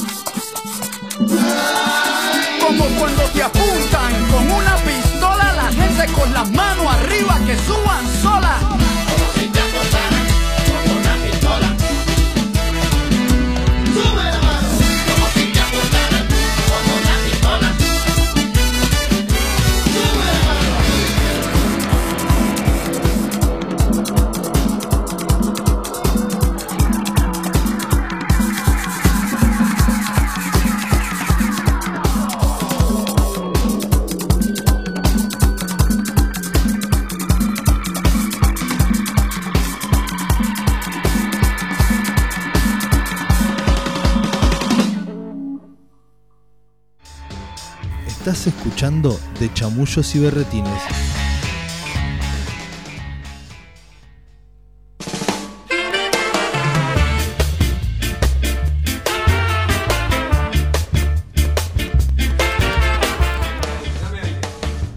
Dame aire que hace calor. Se comunica Gustavo, dice, vamos por la cerveza Lucre para paliar la calor. Y sí, una cervecita para esta época. Eh, y acá se comunica, no sé si será el mismo Gustavo u otro Gustavo, pero dice, buenas tardes chamulleros. Habla del, del inicio del bloque, soy de llorar mucho y es lindo hacerlo. Eh, ay, te, te muteé, Lucho. Sí, gracias. Ahí estás, hola. Hola. Te juro que No, que no, no, no. fue con mala intención. Fue adrede, fue adrede. Sí, ¿no? Sí, sí. Eso lo aprende en el curso también. Dice, soy de emocionalmente sensible, de alegría, de ternura, poco de tristeza. A mí me emocionó una locutora no hace mucho que se emocionó al aire y fue hermoso porque peló sentimientos y dio gusto sentirlo. Bueno, Yo la última vez que lloré mucho fue en una obra de teatro. Hacía un montón que no lloraba y, y me pasó eso de que, viste, cuando te emocionás mucho. ¿pero estabas estás- actuando? No, no, estaba viendo la obra. Ah, ok. Y em, Sí, sí, ¿qué te pasa? Que no. a lágrima tendida, digo, ay, qué vergüenza. ¿Por qué? No Ah, sé. Ahí No, que no me vean, que no me vean, que me están desbordando las Que no me lágrimas. vean. Sí, ¿Por no, a veces tan- uno puede ser muy ruidoso llorando. Sí. No, pará. El que, el que se ríe, el que se ríe así es malísimo. El que es muy molesto riéndose, no sé, cine. Depende. Película de humor. Claro, No, claro. en- la carcajada Ah, forzada es depende. malísima. Depende. Claro, en el cine es otra cosa, pero en el teatro está bueno que haya alguien que contagie la risa. En el cine es como que no te deja, No estoy de te deja escuchar. Claro, la, la película sigue, muchacho, da. Claro, No, si, pero- salís, si salís a actuar, querés que haya alguien que Pero hay ría. risas que cobran más protagonismo que el propio chiste. Y esa es la Sí, malísima. y es como Sí. que no. Sí. Se comunica Sonia también dice, hola chicos, qué buen programa hoy. Cuando venga el apocalipsis va a suceder con la película Soy leyenda, que se comunica de esa forma. ¿Vos, vos la viste? Ah. Sí. Y no me acuerdo cómo se comunica. Ah, sí, va todos los días y se, y se comunica. Y van y aparecen, claro, porque Sí, cuando se caiga cierto. todo, No, chicos. Vamos a estar nosotras. Va, ¿Qué va a quedar? necesitar Ah. un médico, va a necesitar alguien que. que- A ¿y nosotros ¿quién lo va a llamar? Pero no pasa No creo que lo veamos igual. No creo, no, no va a pasar. Se va a caer todo menos WhatsApp. Nosotros lo sabemos. Va a caer todo. Menos- ustedes no quieren dar indicios, ¿no? Es como que no quieren hablar. Como que parece que tuvieran la posta. ¿vos No, no, aparte tienen ganas. Se miran entre tienen ellas. ganas. Déjenos jugar un rato tranquila. Es como una pareja de Soñar truco vamos- que sabe que se entienden. Sí, sí, Que nosotros hicimos el curso y déjenos soñar No, que vamos a salvar está- el mundo. No, no, pero está bien. ¿Pero por qué van a soñar? No Aparte- sueñen, van a salvar el mundo, chicas. Claro. No sé si salvar el mundo. Bueno, pero- salvarnos nosotros, aunque sea. Pero una birra me toma, ¿no? Pinky cerebro. con esperarlo tranquilo. claro. Pero broma, broma por, por radio van a hacer. Solas. Todo bien, Se van a Simon. reír. Estaría bueno que se comuniquen con un japonés y no entiendan un carajo. nada, que lo nada. único que dan es claro, con alguien que no se entienda. Hay código también para eso. ¿También hay código? Pero, ¿qué te pensás? Claro. Ah, yo pensé que habían hecho el curso básico nada más. No. ¿Qué te, qué, qué? ¿Qué, qué, qué? ¿Qué, qué, ¿Qué, qué, ¿Qué pasa? ¿Querés pelear? No sabe qué decir. ¿Qué, qué, Se qué? van las manos la Julia, enseguida. Sí, sí, no te conviene. Ni en Porque pedo. mirá dónde estoy. Ni en pedo. Te mutea, te te, mutea, Bien vengadoras de, del Ah, final. es- eso, nunca te pelees con un técnico. No, no. No, claro, ese es el que te Tiene hace el poder. Lo sé por experiencia. Yo estuve, buena ahí, igual. yo estuve ahí y tampoco tenía. No vas a volver. ¿Te ha pasado de que se te pelearan ahí y decir, ¿sabés qué? No, me ha pasado como, o sea, como actor llegar a un teatro y entenderme con el técnico porque quiera o no quiera soy técnico, me dedico Claro. a eso. Entonces por ahí sé cómo mira un técnico cuando mira a alguien que está en un escenario, porque yo he estado mu- he hecho peñas folclóricas y tipos de eventos así que que te encontrás con situaciones este, que tenés que manejar ahí el sonido y por ahí tenés un chabón que está arriba del escenario y te putea y, no vos tenés el mejor, la mejor herramienta que es bajarle el volumen. Claro, pero pará, ¿pero hay una simbiosis ahí o es como que le tocas la parrilla al parrillero? Lo que pasa es que una cosa es lo que vos vivís de acá, de- de- del lado del escenario, y otra cosa es lo que vivís de adelante del escenario. O sea, desde la consola vos vivís una cosa y desde el escenario vivís otra. El que está arriba del escenario pretende escucharse de una manera y vos de acá lo que estás escuchando de otra y capaz que no te estás entendiendo. Pero ahí creo que hay una complementación. si Un me- complemento, sí, sí. complemento entre los dos. O sea, vamos a hacer desde este lado y del otro lado, vamos a hacer un poco más de, Ah, Ok, no es que te metes en el laburo del otro de manera eh, Claro, y eso muchas veces- inconsciente, porque a Claro. veces también lo querés hacer. Sí. Claro. Pero- Sí, con sí. buena onda y. Sí, pero me estás tocando la sábana. Eh, claro, No me es, es- es difícil. No, no sé, por eso lo pregunto. ¿eh? Diego, nos vamos a otro lado que hoy em, sobre el final tiraste eso de hacer reiki, ¿no? Como por ahí Mm. esta cuestión de, de- de bajar un poco. Sí. Eh, y, y también habíamos hablado de que fuiste masajista. Y digo Sí. fuiste porque vos mismo dijiste hace un montón que no lo, que no lo hago, pero está. Sí. Es, una para herramienta. que no le pidan Para masaje, que no le porque yo he escuchado mucha gente diciendo, ah, esperando. No, que viene Diego, que viene Diego esperando para los masajes. Contracturándose a propósito. Contracturándose a propósito, durmiendo con un ladrillo para el otro día. Dice, mañana lo veo a Diego, me contracturo hoy. Sí. No, bueno, eso, eso empezó. Empezó como un juego en realidad también, porque necesitaba hacer algo en el- en- cuando terminé el- dejé biología. Tenía una hora libre del día. Necesitaba, pero claro. Dejé biología, estaba viviendo con papá y mamá, me miraban con cara raro de ¿qué vas a hacer de tu vida? ¿Te vas a seguir acá? ¿Te vas a ir? ¿Te vas a hacer algo? Bueno, el 2003, estamos hablando muchos años atrás, 2003, se me ocurrió estudiar masaje, justo tenía una plata que había heredado de, de mi abuelo. Eh, ¿Y ¿La malgastaste estudiando? no, no, sí, medio como que, claro, no me la reventé en joda, sino Pero no había casino, no estaba el casino en el no, Monumental? eh, no existía, no existía curso de masaje en Tandil en ese momento, solamente creo que estaba belleza científica, no había lugares para donde hubiera que, lugar para estudiar y un amigo de teatro eh, me dice, yo estudié masaje en Mar de Plata, buscate esta escuela, qué sé yo, y me fui, me iba todos los martes, que era divertido. A cursar, claro, Me iba- un- un- otra historia. Cursaba de 6 a 9 de la noche, un horario re random, un día de semana, un martes. Claro. Y entonces me fui, me iba a Mar del Plata, paseaba por Mar del Plata, solo, caminaba por la playa, invierno, verano, fue un año re loco en ese sentido porque me iba ese día a Mar del Plata, estudiaba masaje y volvía. Después surgió que me, obviamente terminé el curso, digo, bueno, me voy a dedicar a esto, me compré una camilla y hacía masaje de domicilio. Y en un momento pintó que no, no, no, no era lo Ya que está, yo quería, no era quiero, como, o sea, claro. lo, lo cursé, estuvo bueno, también soy bartender, tengo un amigo que es Ah, bartender. mira, ahí, ahí se, le pasó la, la producción. Decime que gastaste la guita de la herencia en eso también. no, no, no, ahí mi amigo que también hizo el secundario conmigo, terminamos el secundario, no nos vimos más porque él se fue a hacer eso por el mundo. Hoy día está en Barcelona y ha estado por muchos lugares. Tuvo un bar acá hace poco, en Tandil, el bar Irigoyen, era de mi amigo. Ah, Y, Jorge. eh, no, no, Jorge el. Vasco. El Vasco. El. Vasco. Eh, sí, el Vasquito Sebastián Aristegui, que era amigo mío, y bueno, yo era como de la familia en Irigoyen, como me metía, Claro. era mi casa. Y encima quedaba enfrente de mi trabajo ahí en Irigoyen, entonces como que estaba, estaba como en casa. Eh, y una vez que dio el curso él, lo tomé, pero también por una cuestión de que me algo que me gustaba siempre también, armar cócteles. Y, Está bien, pero eso fue más un hobby. es hobby, es- yo- creo yo que muchas veces he hecho cosas como herramientas para la vida, esto que hablábamos de, Claro. de la vida, creo que, que fue parte también y agradezco muchísimo a este colegio, por ejemplo, eso me dio herramientas de mucho tipo de cosas que por ahí día se toman en cuenta, eso es lo que yo digo, por ahí la escuela técnica en ese momento tenía una formación, eh, salías con oficios. O sea, yo sé hacer de electricidad porque salí de este colegio bien formado. Sí, pero igual hay, una, hay un momento de la vida en que medio que focalizás en algo. Y sí, Bien. pero no estaba en esta escuela eso. Era como, como artista, no era el colegio indicado, tendría que haber ido a otro colegio. Pero eh, sí fue es- esas herramientas de la vida que me digo, qué bueno esto para saberlo para el día de mañana, me puede servir para esto. Y también la coctelería. eh, hoy día mi- mis amigos, muchos de mis amigos están haciendo eso por varios lugares del mundo y no le van para nada mal. Y nosotros, y tomando mate. Claro, pero ¿No es, te parece? Te das pero es cuenta. cada uno, Sí, la vida cada uno. Yo no me veo como siendo coctelero. Mi amigo estudió eso para hacer eso y hace eso el día de hoy. Eh, yo, pero ahí tengo otro lado. Por- voy por, voy por el lado artístico más, más que- y que también mi amigo en eso es un gran artista.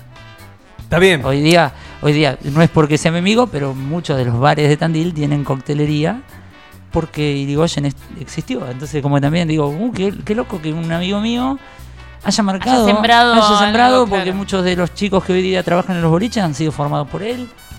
Y, y está bueno que Tandil tenga coctelería que antes no tenía. Eso está bueno, son herramientas que te da la vida. Diego, eh, justamente, herramientas que te da la vida y hablas de, de la vida eh, y hablaste de, de justamente esto, ¿no? La- las herramientas y todo lo que, lo, que, lo que te ha formado estudiándolo de una u otra manera. Y tu palabra final fue vida. Vida.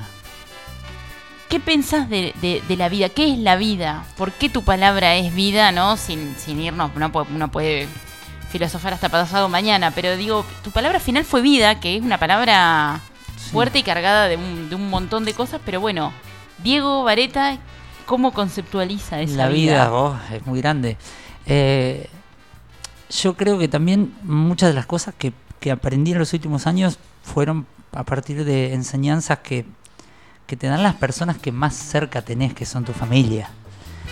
Eh, me tocó tener a mi abuela artista hasta, hasta los 98 años. Y, y ella y mi otra abuela y mis otros dos abuelos que también se fueron se fueron mucho antes que ella que ella me enseñaron un montón de cosas que yo me daba manija y me enojaba y, y- me, tropezaba conmigo mismo con veintipico de años.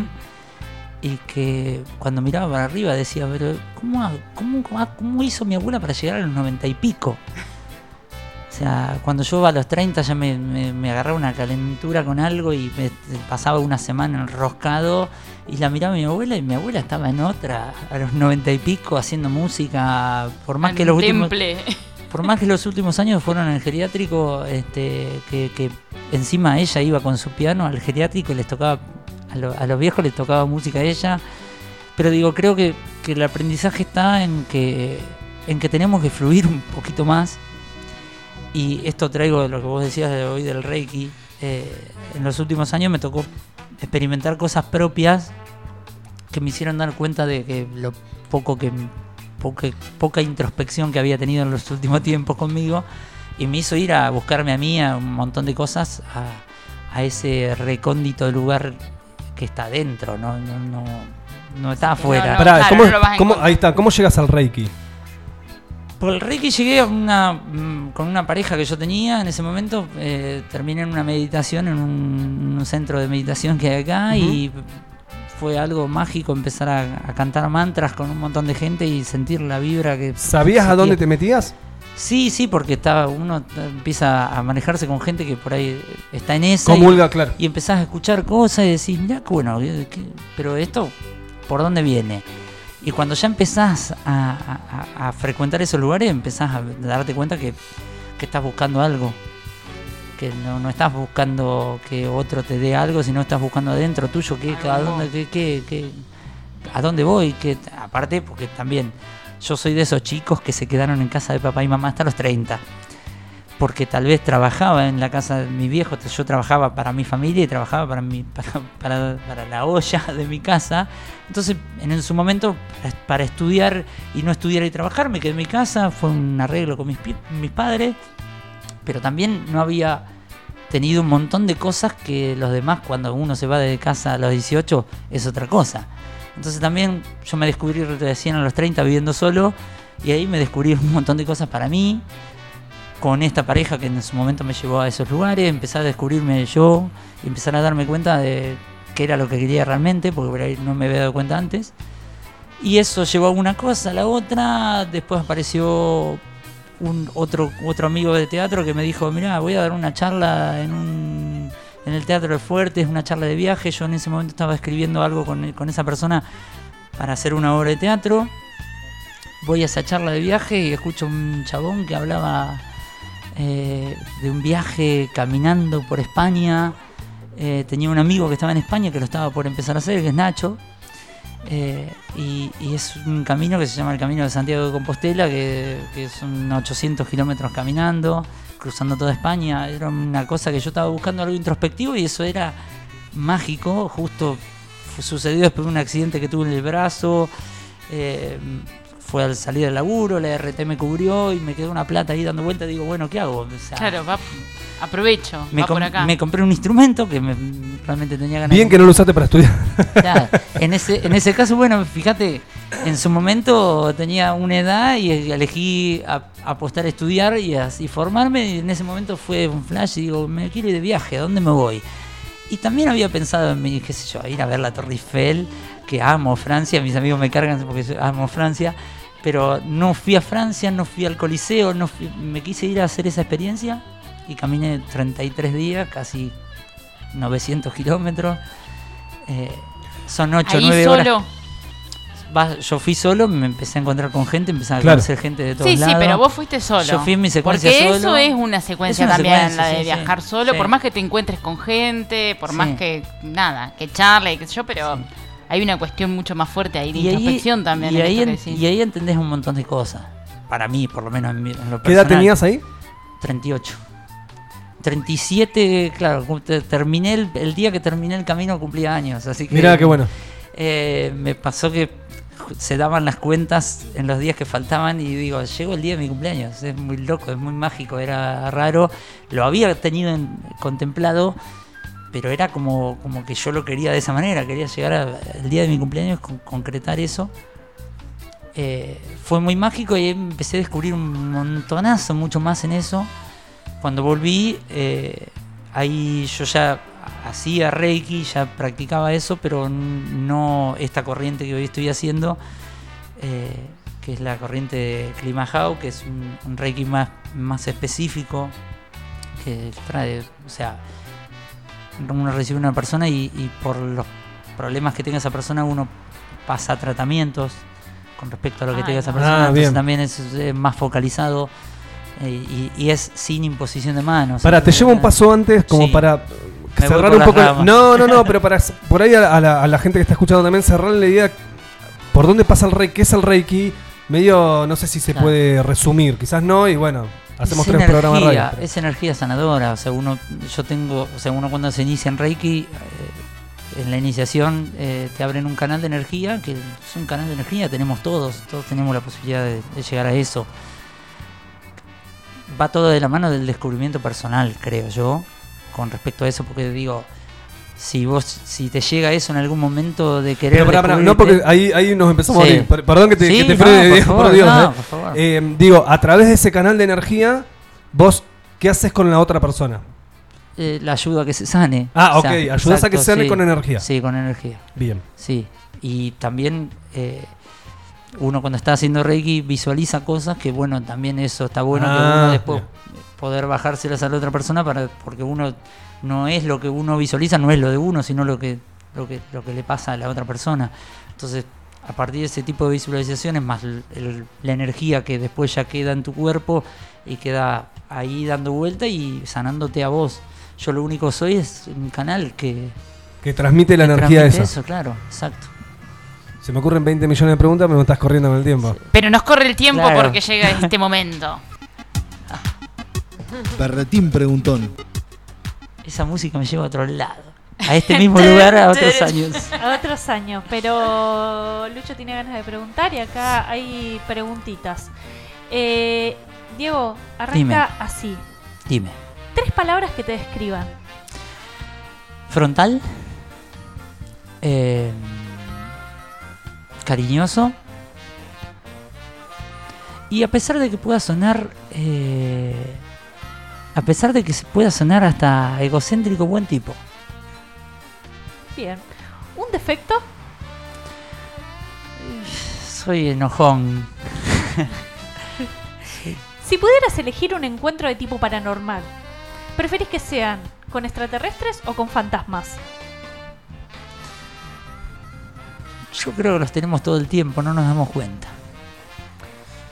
Con, ¿Los extraterrestres o los Sí, fantasmas? con, para mí los fantasmas no, Uno. no son fantasmas, los fantasmas son seres que ya no están en este plano y, y como mis abuelos, yo mis abuelos los veo todo el tiempo y están todo el tiempo conmigo. Pero si tuvieras que tener así una situación encuentro? concreta de encuentro. ¿Fantasmas o extraterrestres? No, extraterrestres. Vamos a ponerlo más, más fantasmagórico. ¿Dónde serían tus vacaciones ideales? Eh, la montaña. ¿Cuál es la parte de tu cuerpo que más te gusta?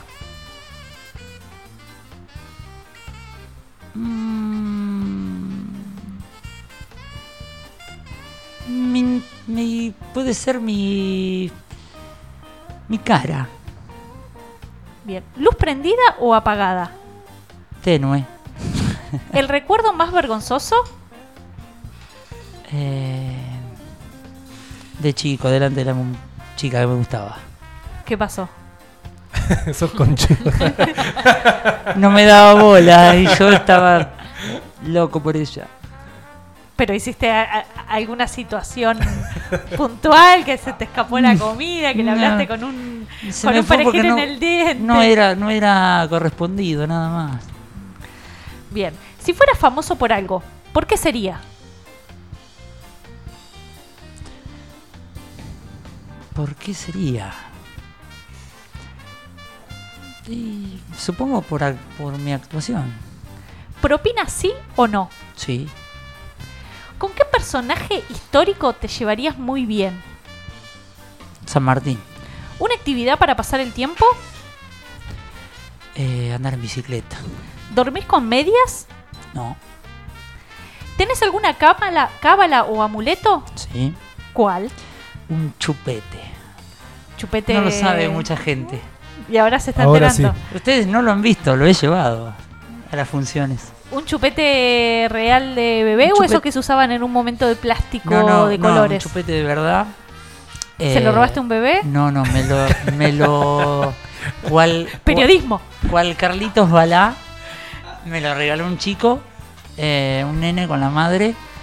Eh, en esto de la actuación uno tiene que trabajar y he trabajado en un supermercado importante en Tandil, en una góndola de pañales, haciendo la promoción de pañales y, y vino de la nada una madre con el nene ahí, se paran delante mío y yo no entendía nada, yo estaba promocionando pañales. Se me parió, paró delante ¿Me de la puse madre. la nariz o me puse la La, la madre me dice, la madre me dice, no, le dice al nene, ¿se lo vas a dar al payaso? Pues yo estaba de, de- en esa, perdón, eh, estaba de piñón fijo, vestido, imagínate cómo estaba. Eh, y, mm, y el nene hace así, me abre la mano y tenía un chupete, me venía a dar el chupete Ah, porque, porque Piñón para dejar el chupete. juntaba chupetes y Para- después los vendía. Mira, Dice, los revendía. El lado oscuro de Piñón El Fijo, lado ¿no? oscuro de Piñón Fijo, que No, los ju- revendía. Después la fible. No, el El chupetómetro. Piñón Fijo, no, Piñón, aclaremos, Piñón Fijo estaba haciendo una, eh, una campaña de UNICEF y, en- y la marca esta de pañales hacía la, la campaña con Piñón Fijo, entonces todos los payasos en los mercados tenían que estar igual a Piñón Fijo. Entonces todos tenían el mismo... Nadie sabía Claro, quién era el piñón ese- fijo real. Claro, entonces... Porque cualquiera podría haber sido piñón fijo. ¿Por qué, ¿Por ¿Por qué? qué dan miedo los payasos así? Eh, ojo. ¿Por qué dan miedo? Ojo. Hoy me, hoy enteré, a, vos te va a interesar, hoy me enteré que Krusty, el payaso, Sí. es Homero. No, pero vos sabés que es parecido, pero en la historia de que cuenta el director, pero esto, Sí, esto, sí, esto puede es ser, periodismo sí. de verdad. ¿eh? Eso es periodismo. Esto es periodismo de verdad. obvio. Esto- esto Eh, es data. pará Esto que es te data. corrijo. Data. Eh, periodismo y comunicación social, las dos a la Las vez dos, están ejerciendo eh, en este preciso exactamente, instante. y las vicisitudes En este no- instante. no, no influyen. 21 42 de la noche. Bueno, la resumo. Matt Groening, cuando, Matt Groening, Matt cuando, Groening. Sí, sí, cuando, sí. eh, inventa a Krusty, te sale. lo que inventa es un personaje de Homero. Que Bart, viste que Bart lo, lo adoraba Claro. a, a sobre todo en las primeras temporadas, es porque en realidad iba a ser el encubierto de Homero. Y después la historia como que era media difícil y termina siendo otro personaje aparte. Ah, bien. Datos, no opiniones, gente. Hermoso, hermoso. Eh. ¿Me puedo? Diego, tu Sí. berretín, Mi berretín. ese capricho que tenés, esa cosa que se hace así o de esa forma y nada más. Eh, tengo tantos. Uno, uno. Eh, la cama, por ejemplo. La- Después vamos a repreguntar. después vamos a repreguntar. Y por último, Ah, por último, sí. tu puteada favorita. eh, ¿La tengo que decir? La tenés que decir, supuesto. sí. Con fuerza, con Eso fuerza. queremos escuchar. La reputa madre que lo reparió. Para hacerla bien.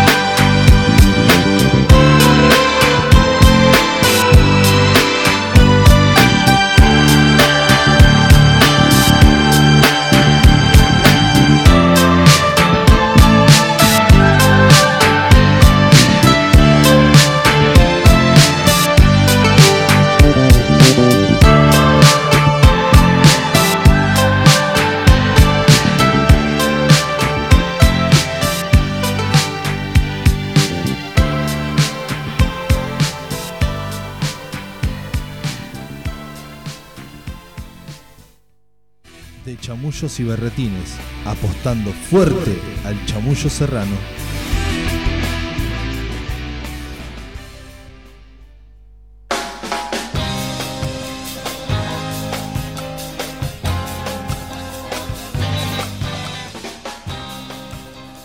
Seguimos acá, puro chamullo. Estamos acompañados por Diego Vareta. Se nos está yendo el programa con una rapidez increíble. Qué bronca. Sí, sí, sí, viste cuando... Eh, le quiero decir a la gente, recordarle que está eh, la historia puesta en nuestro Instagram, arroba de chamullos y berretines, donde pueden participar por el litro de cerveza, de cerveza Lucre, como varios, varias de ustedes lo han hecho. Así que pongan cepillo porque tenemos unos minutitos nomás que quedan y ya largamos con eso. Diego, en el corte escuchamos tu berretín musical. Sí. Contanos por qué elegiste Charlie. El Y- tema que elegiste. Sí. No, eh, cuando me cuando me tiraron el mensajito de que eligiera un tema, se me vino Charlie porque, bueno, eh, vengo de verlo a Fito el otro día, recién lo comentaba. eh, y lo fui a ver con, con amigos a Charlie hace un par de años atrás y es como que yo entré al rock nacional, entré más tarde. Como que en la adolescencia no escuchaba eso. ¿Qué, qué Eh, escuchabas? en No, la- él, él escuchaba, por- a ver, siempre me gustó el saxo, entonces me, me- me había ido por otras ramas, por el lado del jazz. Eh, tenía amigos en la secundaria que escuchábamos jazz, estudiábamos en la escuela de música, entonces estábamos en otra, yo estaba escuchando Sí, otra conexión con- otro tipo de cosas. Y nunca me gustó el rock nacional. Es como que de más de grande me empecé a, a- Y cuando fui a verlo en vivo a Charlie, me voló la peluca Claro. me gustó y ahí empecé a escuchar más. No soy tanto de, de, de Sui Generis ni de Cerú Girán, pero sí escucho y mucho más que antes. seguro. Bien. Che, eh, otra que nos quedó pendiente antes, viste, que ahora entramos Ahora la- querés- la verdad hay que todo, escupirlas. claro, Todo lo guardado. La querés todas. Jesus. Hiciste de Jesús. Es Jesús. sí. En las estampas que, eh, digo, a nivel local son esas cosas que, que, Perduran, ¿no? que perduran en el tiempo, Hmm. eh, que son como parte de la historia, ¿no? Son... Sí, un, un Tandil sin Semana Santa, estampa es raro. Sí, Claro, es es como raro. Springfield sin el limonero. Lo ha sido. Por más que siguen con las referencias a los Seguimos, Simpsons, me yo lo sigo, yo lo sigo. Eh, ¿Qué querés que haga? Pero viste que así uno no, no sea creyente o, o- o no se cope mucho ni siquiera en que, oh, qué cantidad de gente para Semana Santa, pero es lo que vos decís. O sea, sin Semana Santa es como que sí, che, ¿qué, qué ¿Qué onda? onda? Que pasó fin de semana largo y no pasó nada, No pasó nada. Y vos estuviste haciendo ni más ni menos que del Jesus El de la protagonista. gente. El people de la El Giso de la people.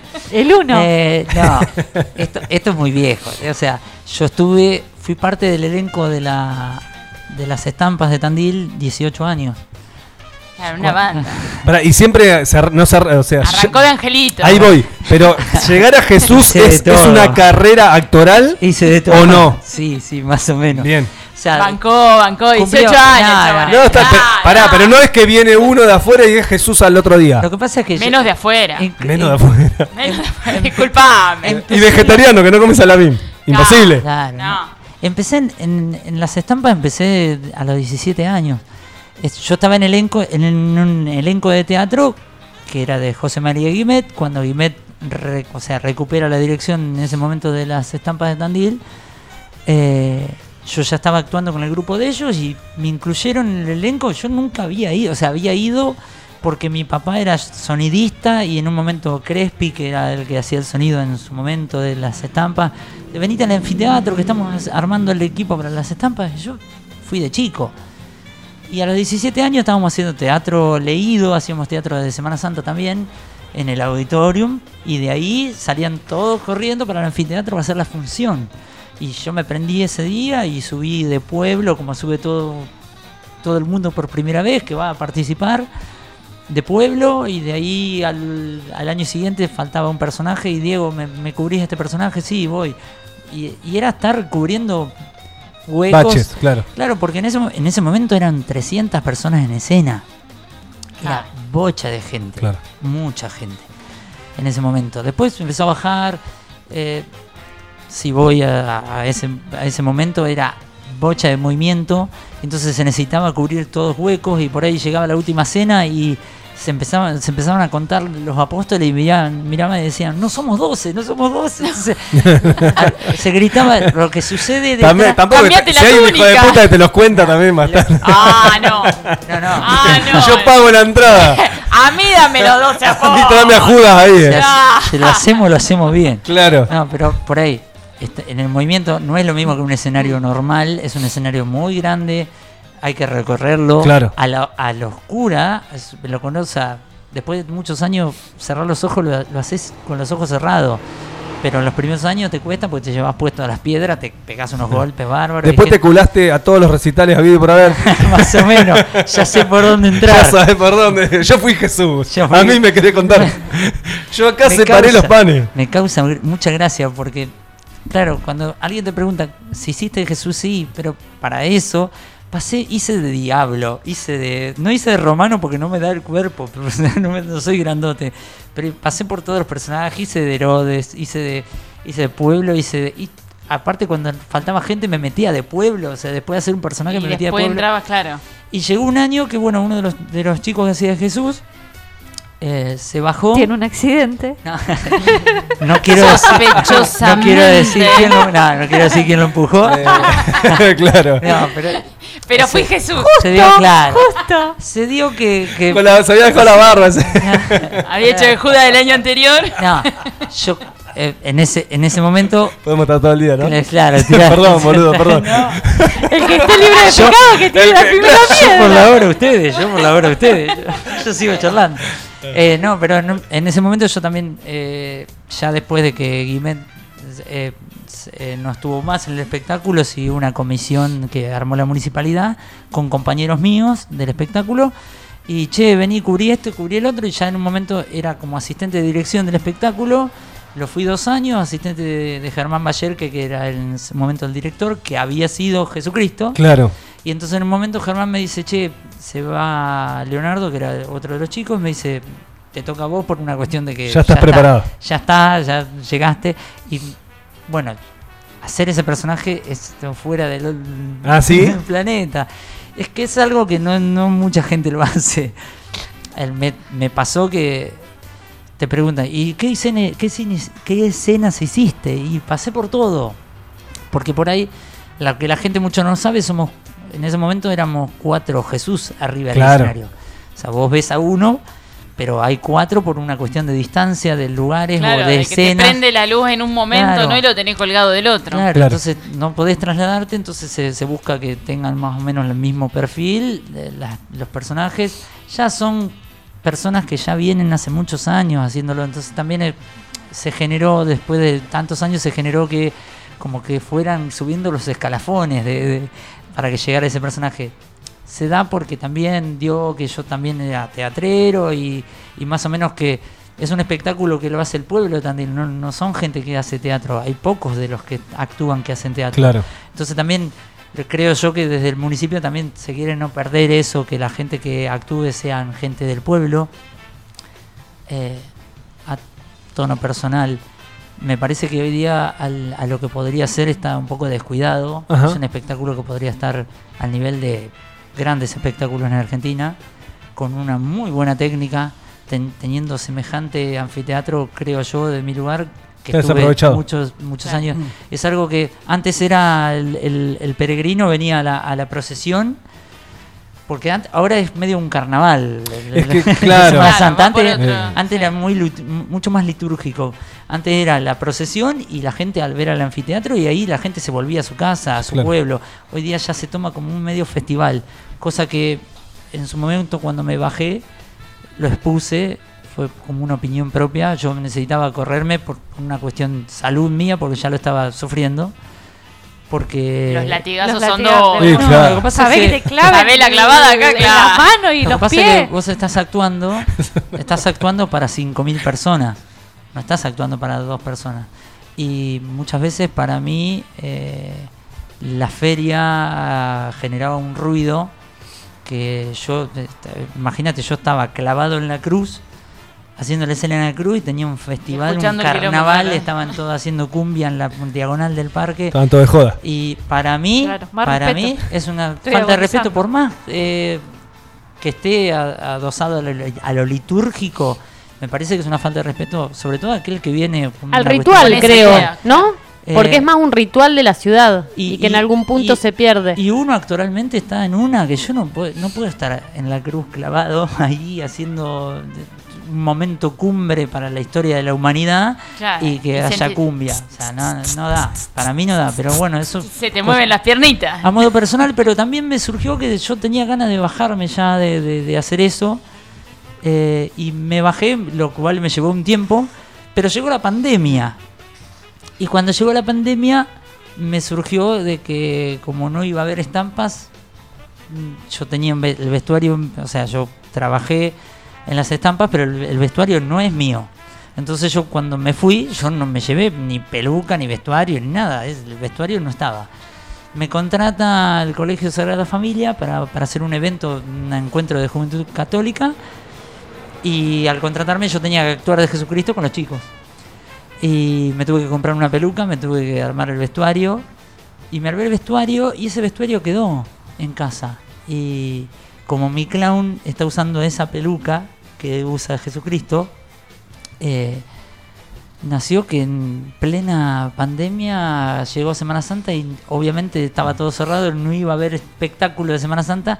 Y yo Y vos estabas preparado. no, pero yo jodiendo. Radio aficionado. Radio aficionado. ¿Viste, viste La venir toda. Se subió solo a la cruz. Viste que uno está acostumbrado que en, en Semana Santa, el jueves santo, uno ya está caminando por la calle, qué sé yo. Estaba todo tan silencioso y yo estaba en el patio de mi casa tomando mate y le mando un video a mis amigos vestidos de Jesucristo tomando mate y acomodando ropa. Y subí lo que subí lo que si vos no lo subí lo subo yo y qué sé yo. A mí no me daba porque también era una cuestión jugar con un personaje como Jesús. ¿Sos es- católico? Yo soy católico, soy- o sea, no soy practicante, lo cual que también esto de que hablaba de la- esa peregrinación que dice yo allá en, en Europa fue es, es netamente católica, pero hay mucha gente que va a hacerlo Claro, por- pero lo haces sí desde un lado de encuentro con Claro, vos mismo. y aparte no, necesariamente, Claro, claro. Y entonces como que mm, soy católico, pero no, no practico, no voy a la iglesia, pero sí soy creyente. Eh, y también guardando el respeto, porque quiera o no quiera, podés ofender a otras personas, pero yo entiendo ese personaje eh, en, las re- en las redes, por ejemplo, lo entiendo desde el lugar, eh, desde reírme, desde el cotidiano, porque si se quiere pensar muchas veces a Jesús como un ser humano común y corriente, es un ser humano que también Sí, quizás también a veces pasa por la descontracturar un casa, poco. hace lava, lava sí, plancha, sí, hace desde ese cualquier lado, cosa. claro, es también eh, descontracturar un poco la Exacto. lo, lo ¿cómo sería? Lo, mm, Sí, lo- no me sale la palabra, ¿no? De, de- de- L- eh, sí. Ah. No nos sale la palabra, pero es, es pero como de- de Es- esa canonización, claro, claro, ¿viste? tal cual, ¿ves? correrlo al personaje, total. de, despojarlo de, de todo eso. Nos echa Juli, ¿eh? Sí. Sí. Eh, ¿Has zafado el tercer berretín preguntón? Sí. Nos queda ahí, mirá, en el, en el tintero como tantas otras cosas eh, de una. Quiero pasar este dato que nos mandan de Caídos del Catre, que el jueves 8 de diciembre, o sea, la semana que viene, jueves feriado, Sí. van a estar festejando su cumpleaños. Así que podemos pasar por ahí el jueves a partir de las 4 y media por 11 de septiembre y Arana van a estar ahí de festejo a pleno ahí en la murga. Bueno, Completito. El Día de la Virgen, mira. Eso, hay, hay tema de bambalinas ahí. no, no, por ahora no. Tiramos ahora fuera de aire porque ya ya se nos fue el programa. Les tiramos ganador, han contestado varios, ahora hacemos el sorteito y les avisamos por Instagram directamente, así como hicieron la respuesta a las stories. Esto ha sido todo, gente. Diego, gracias. Mil gracias a ustedes por invitarme, la pasé muy bien, así que much- muchísimas gracias. Gracias a vos. Diego Vareta ha pasado por los micrófonos de De Chamullos y Berretines. Julieta Rabiti, Mailén Gómez, Luciano Torres y Georgina Bruno somos De Chamullos y Berretines. Chau, gente.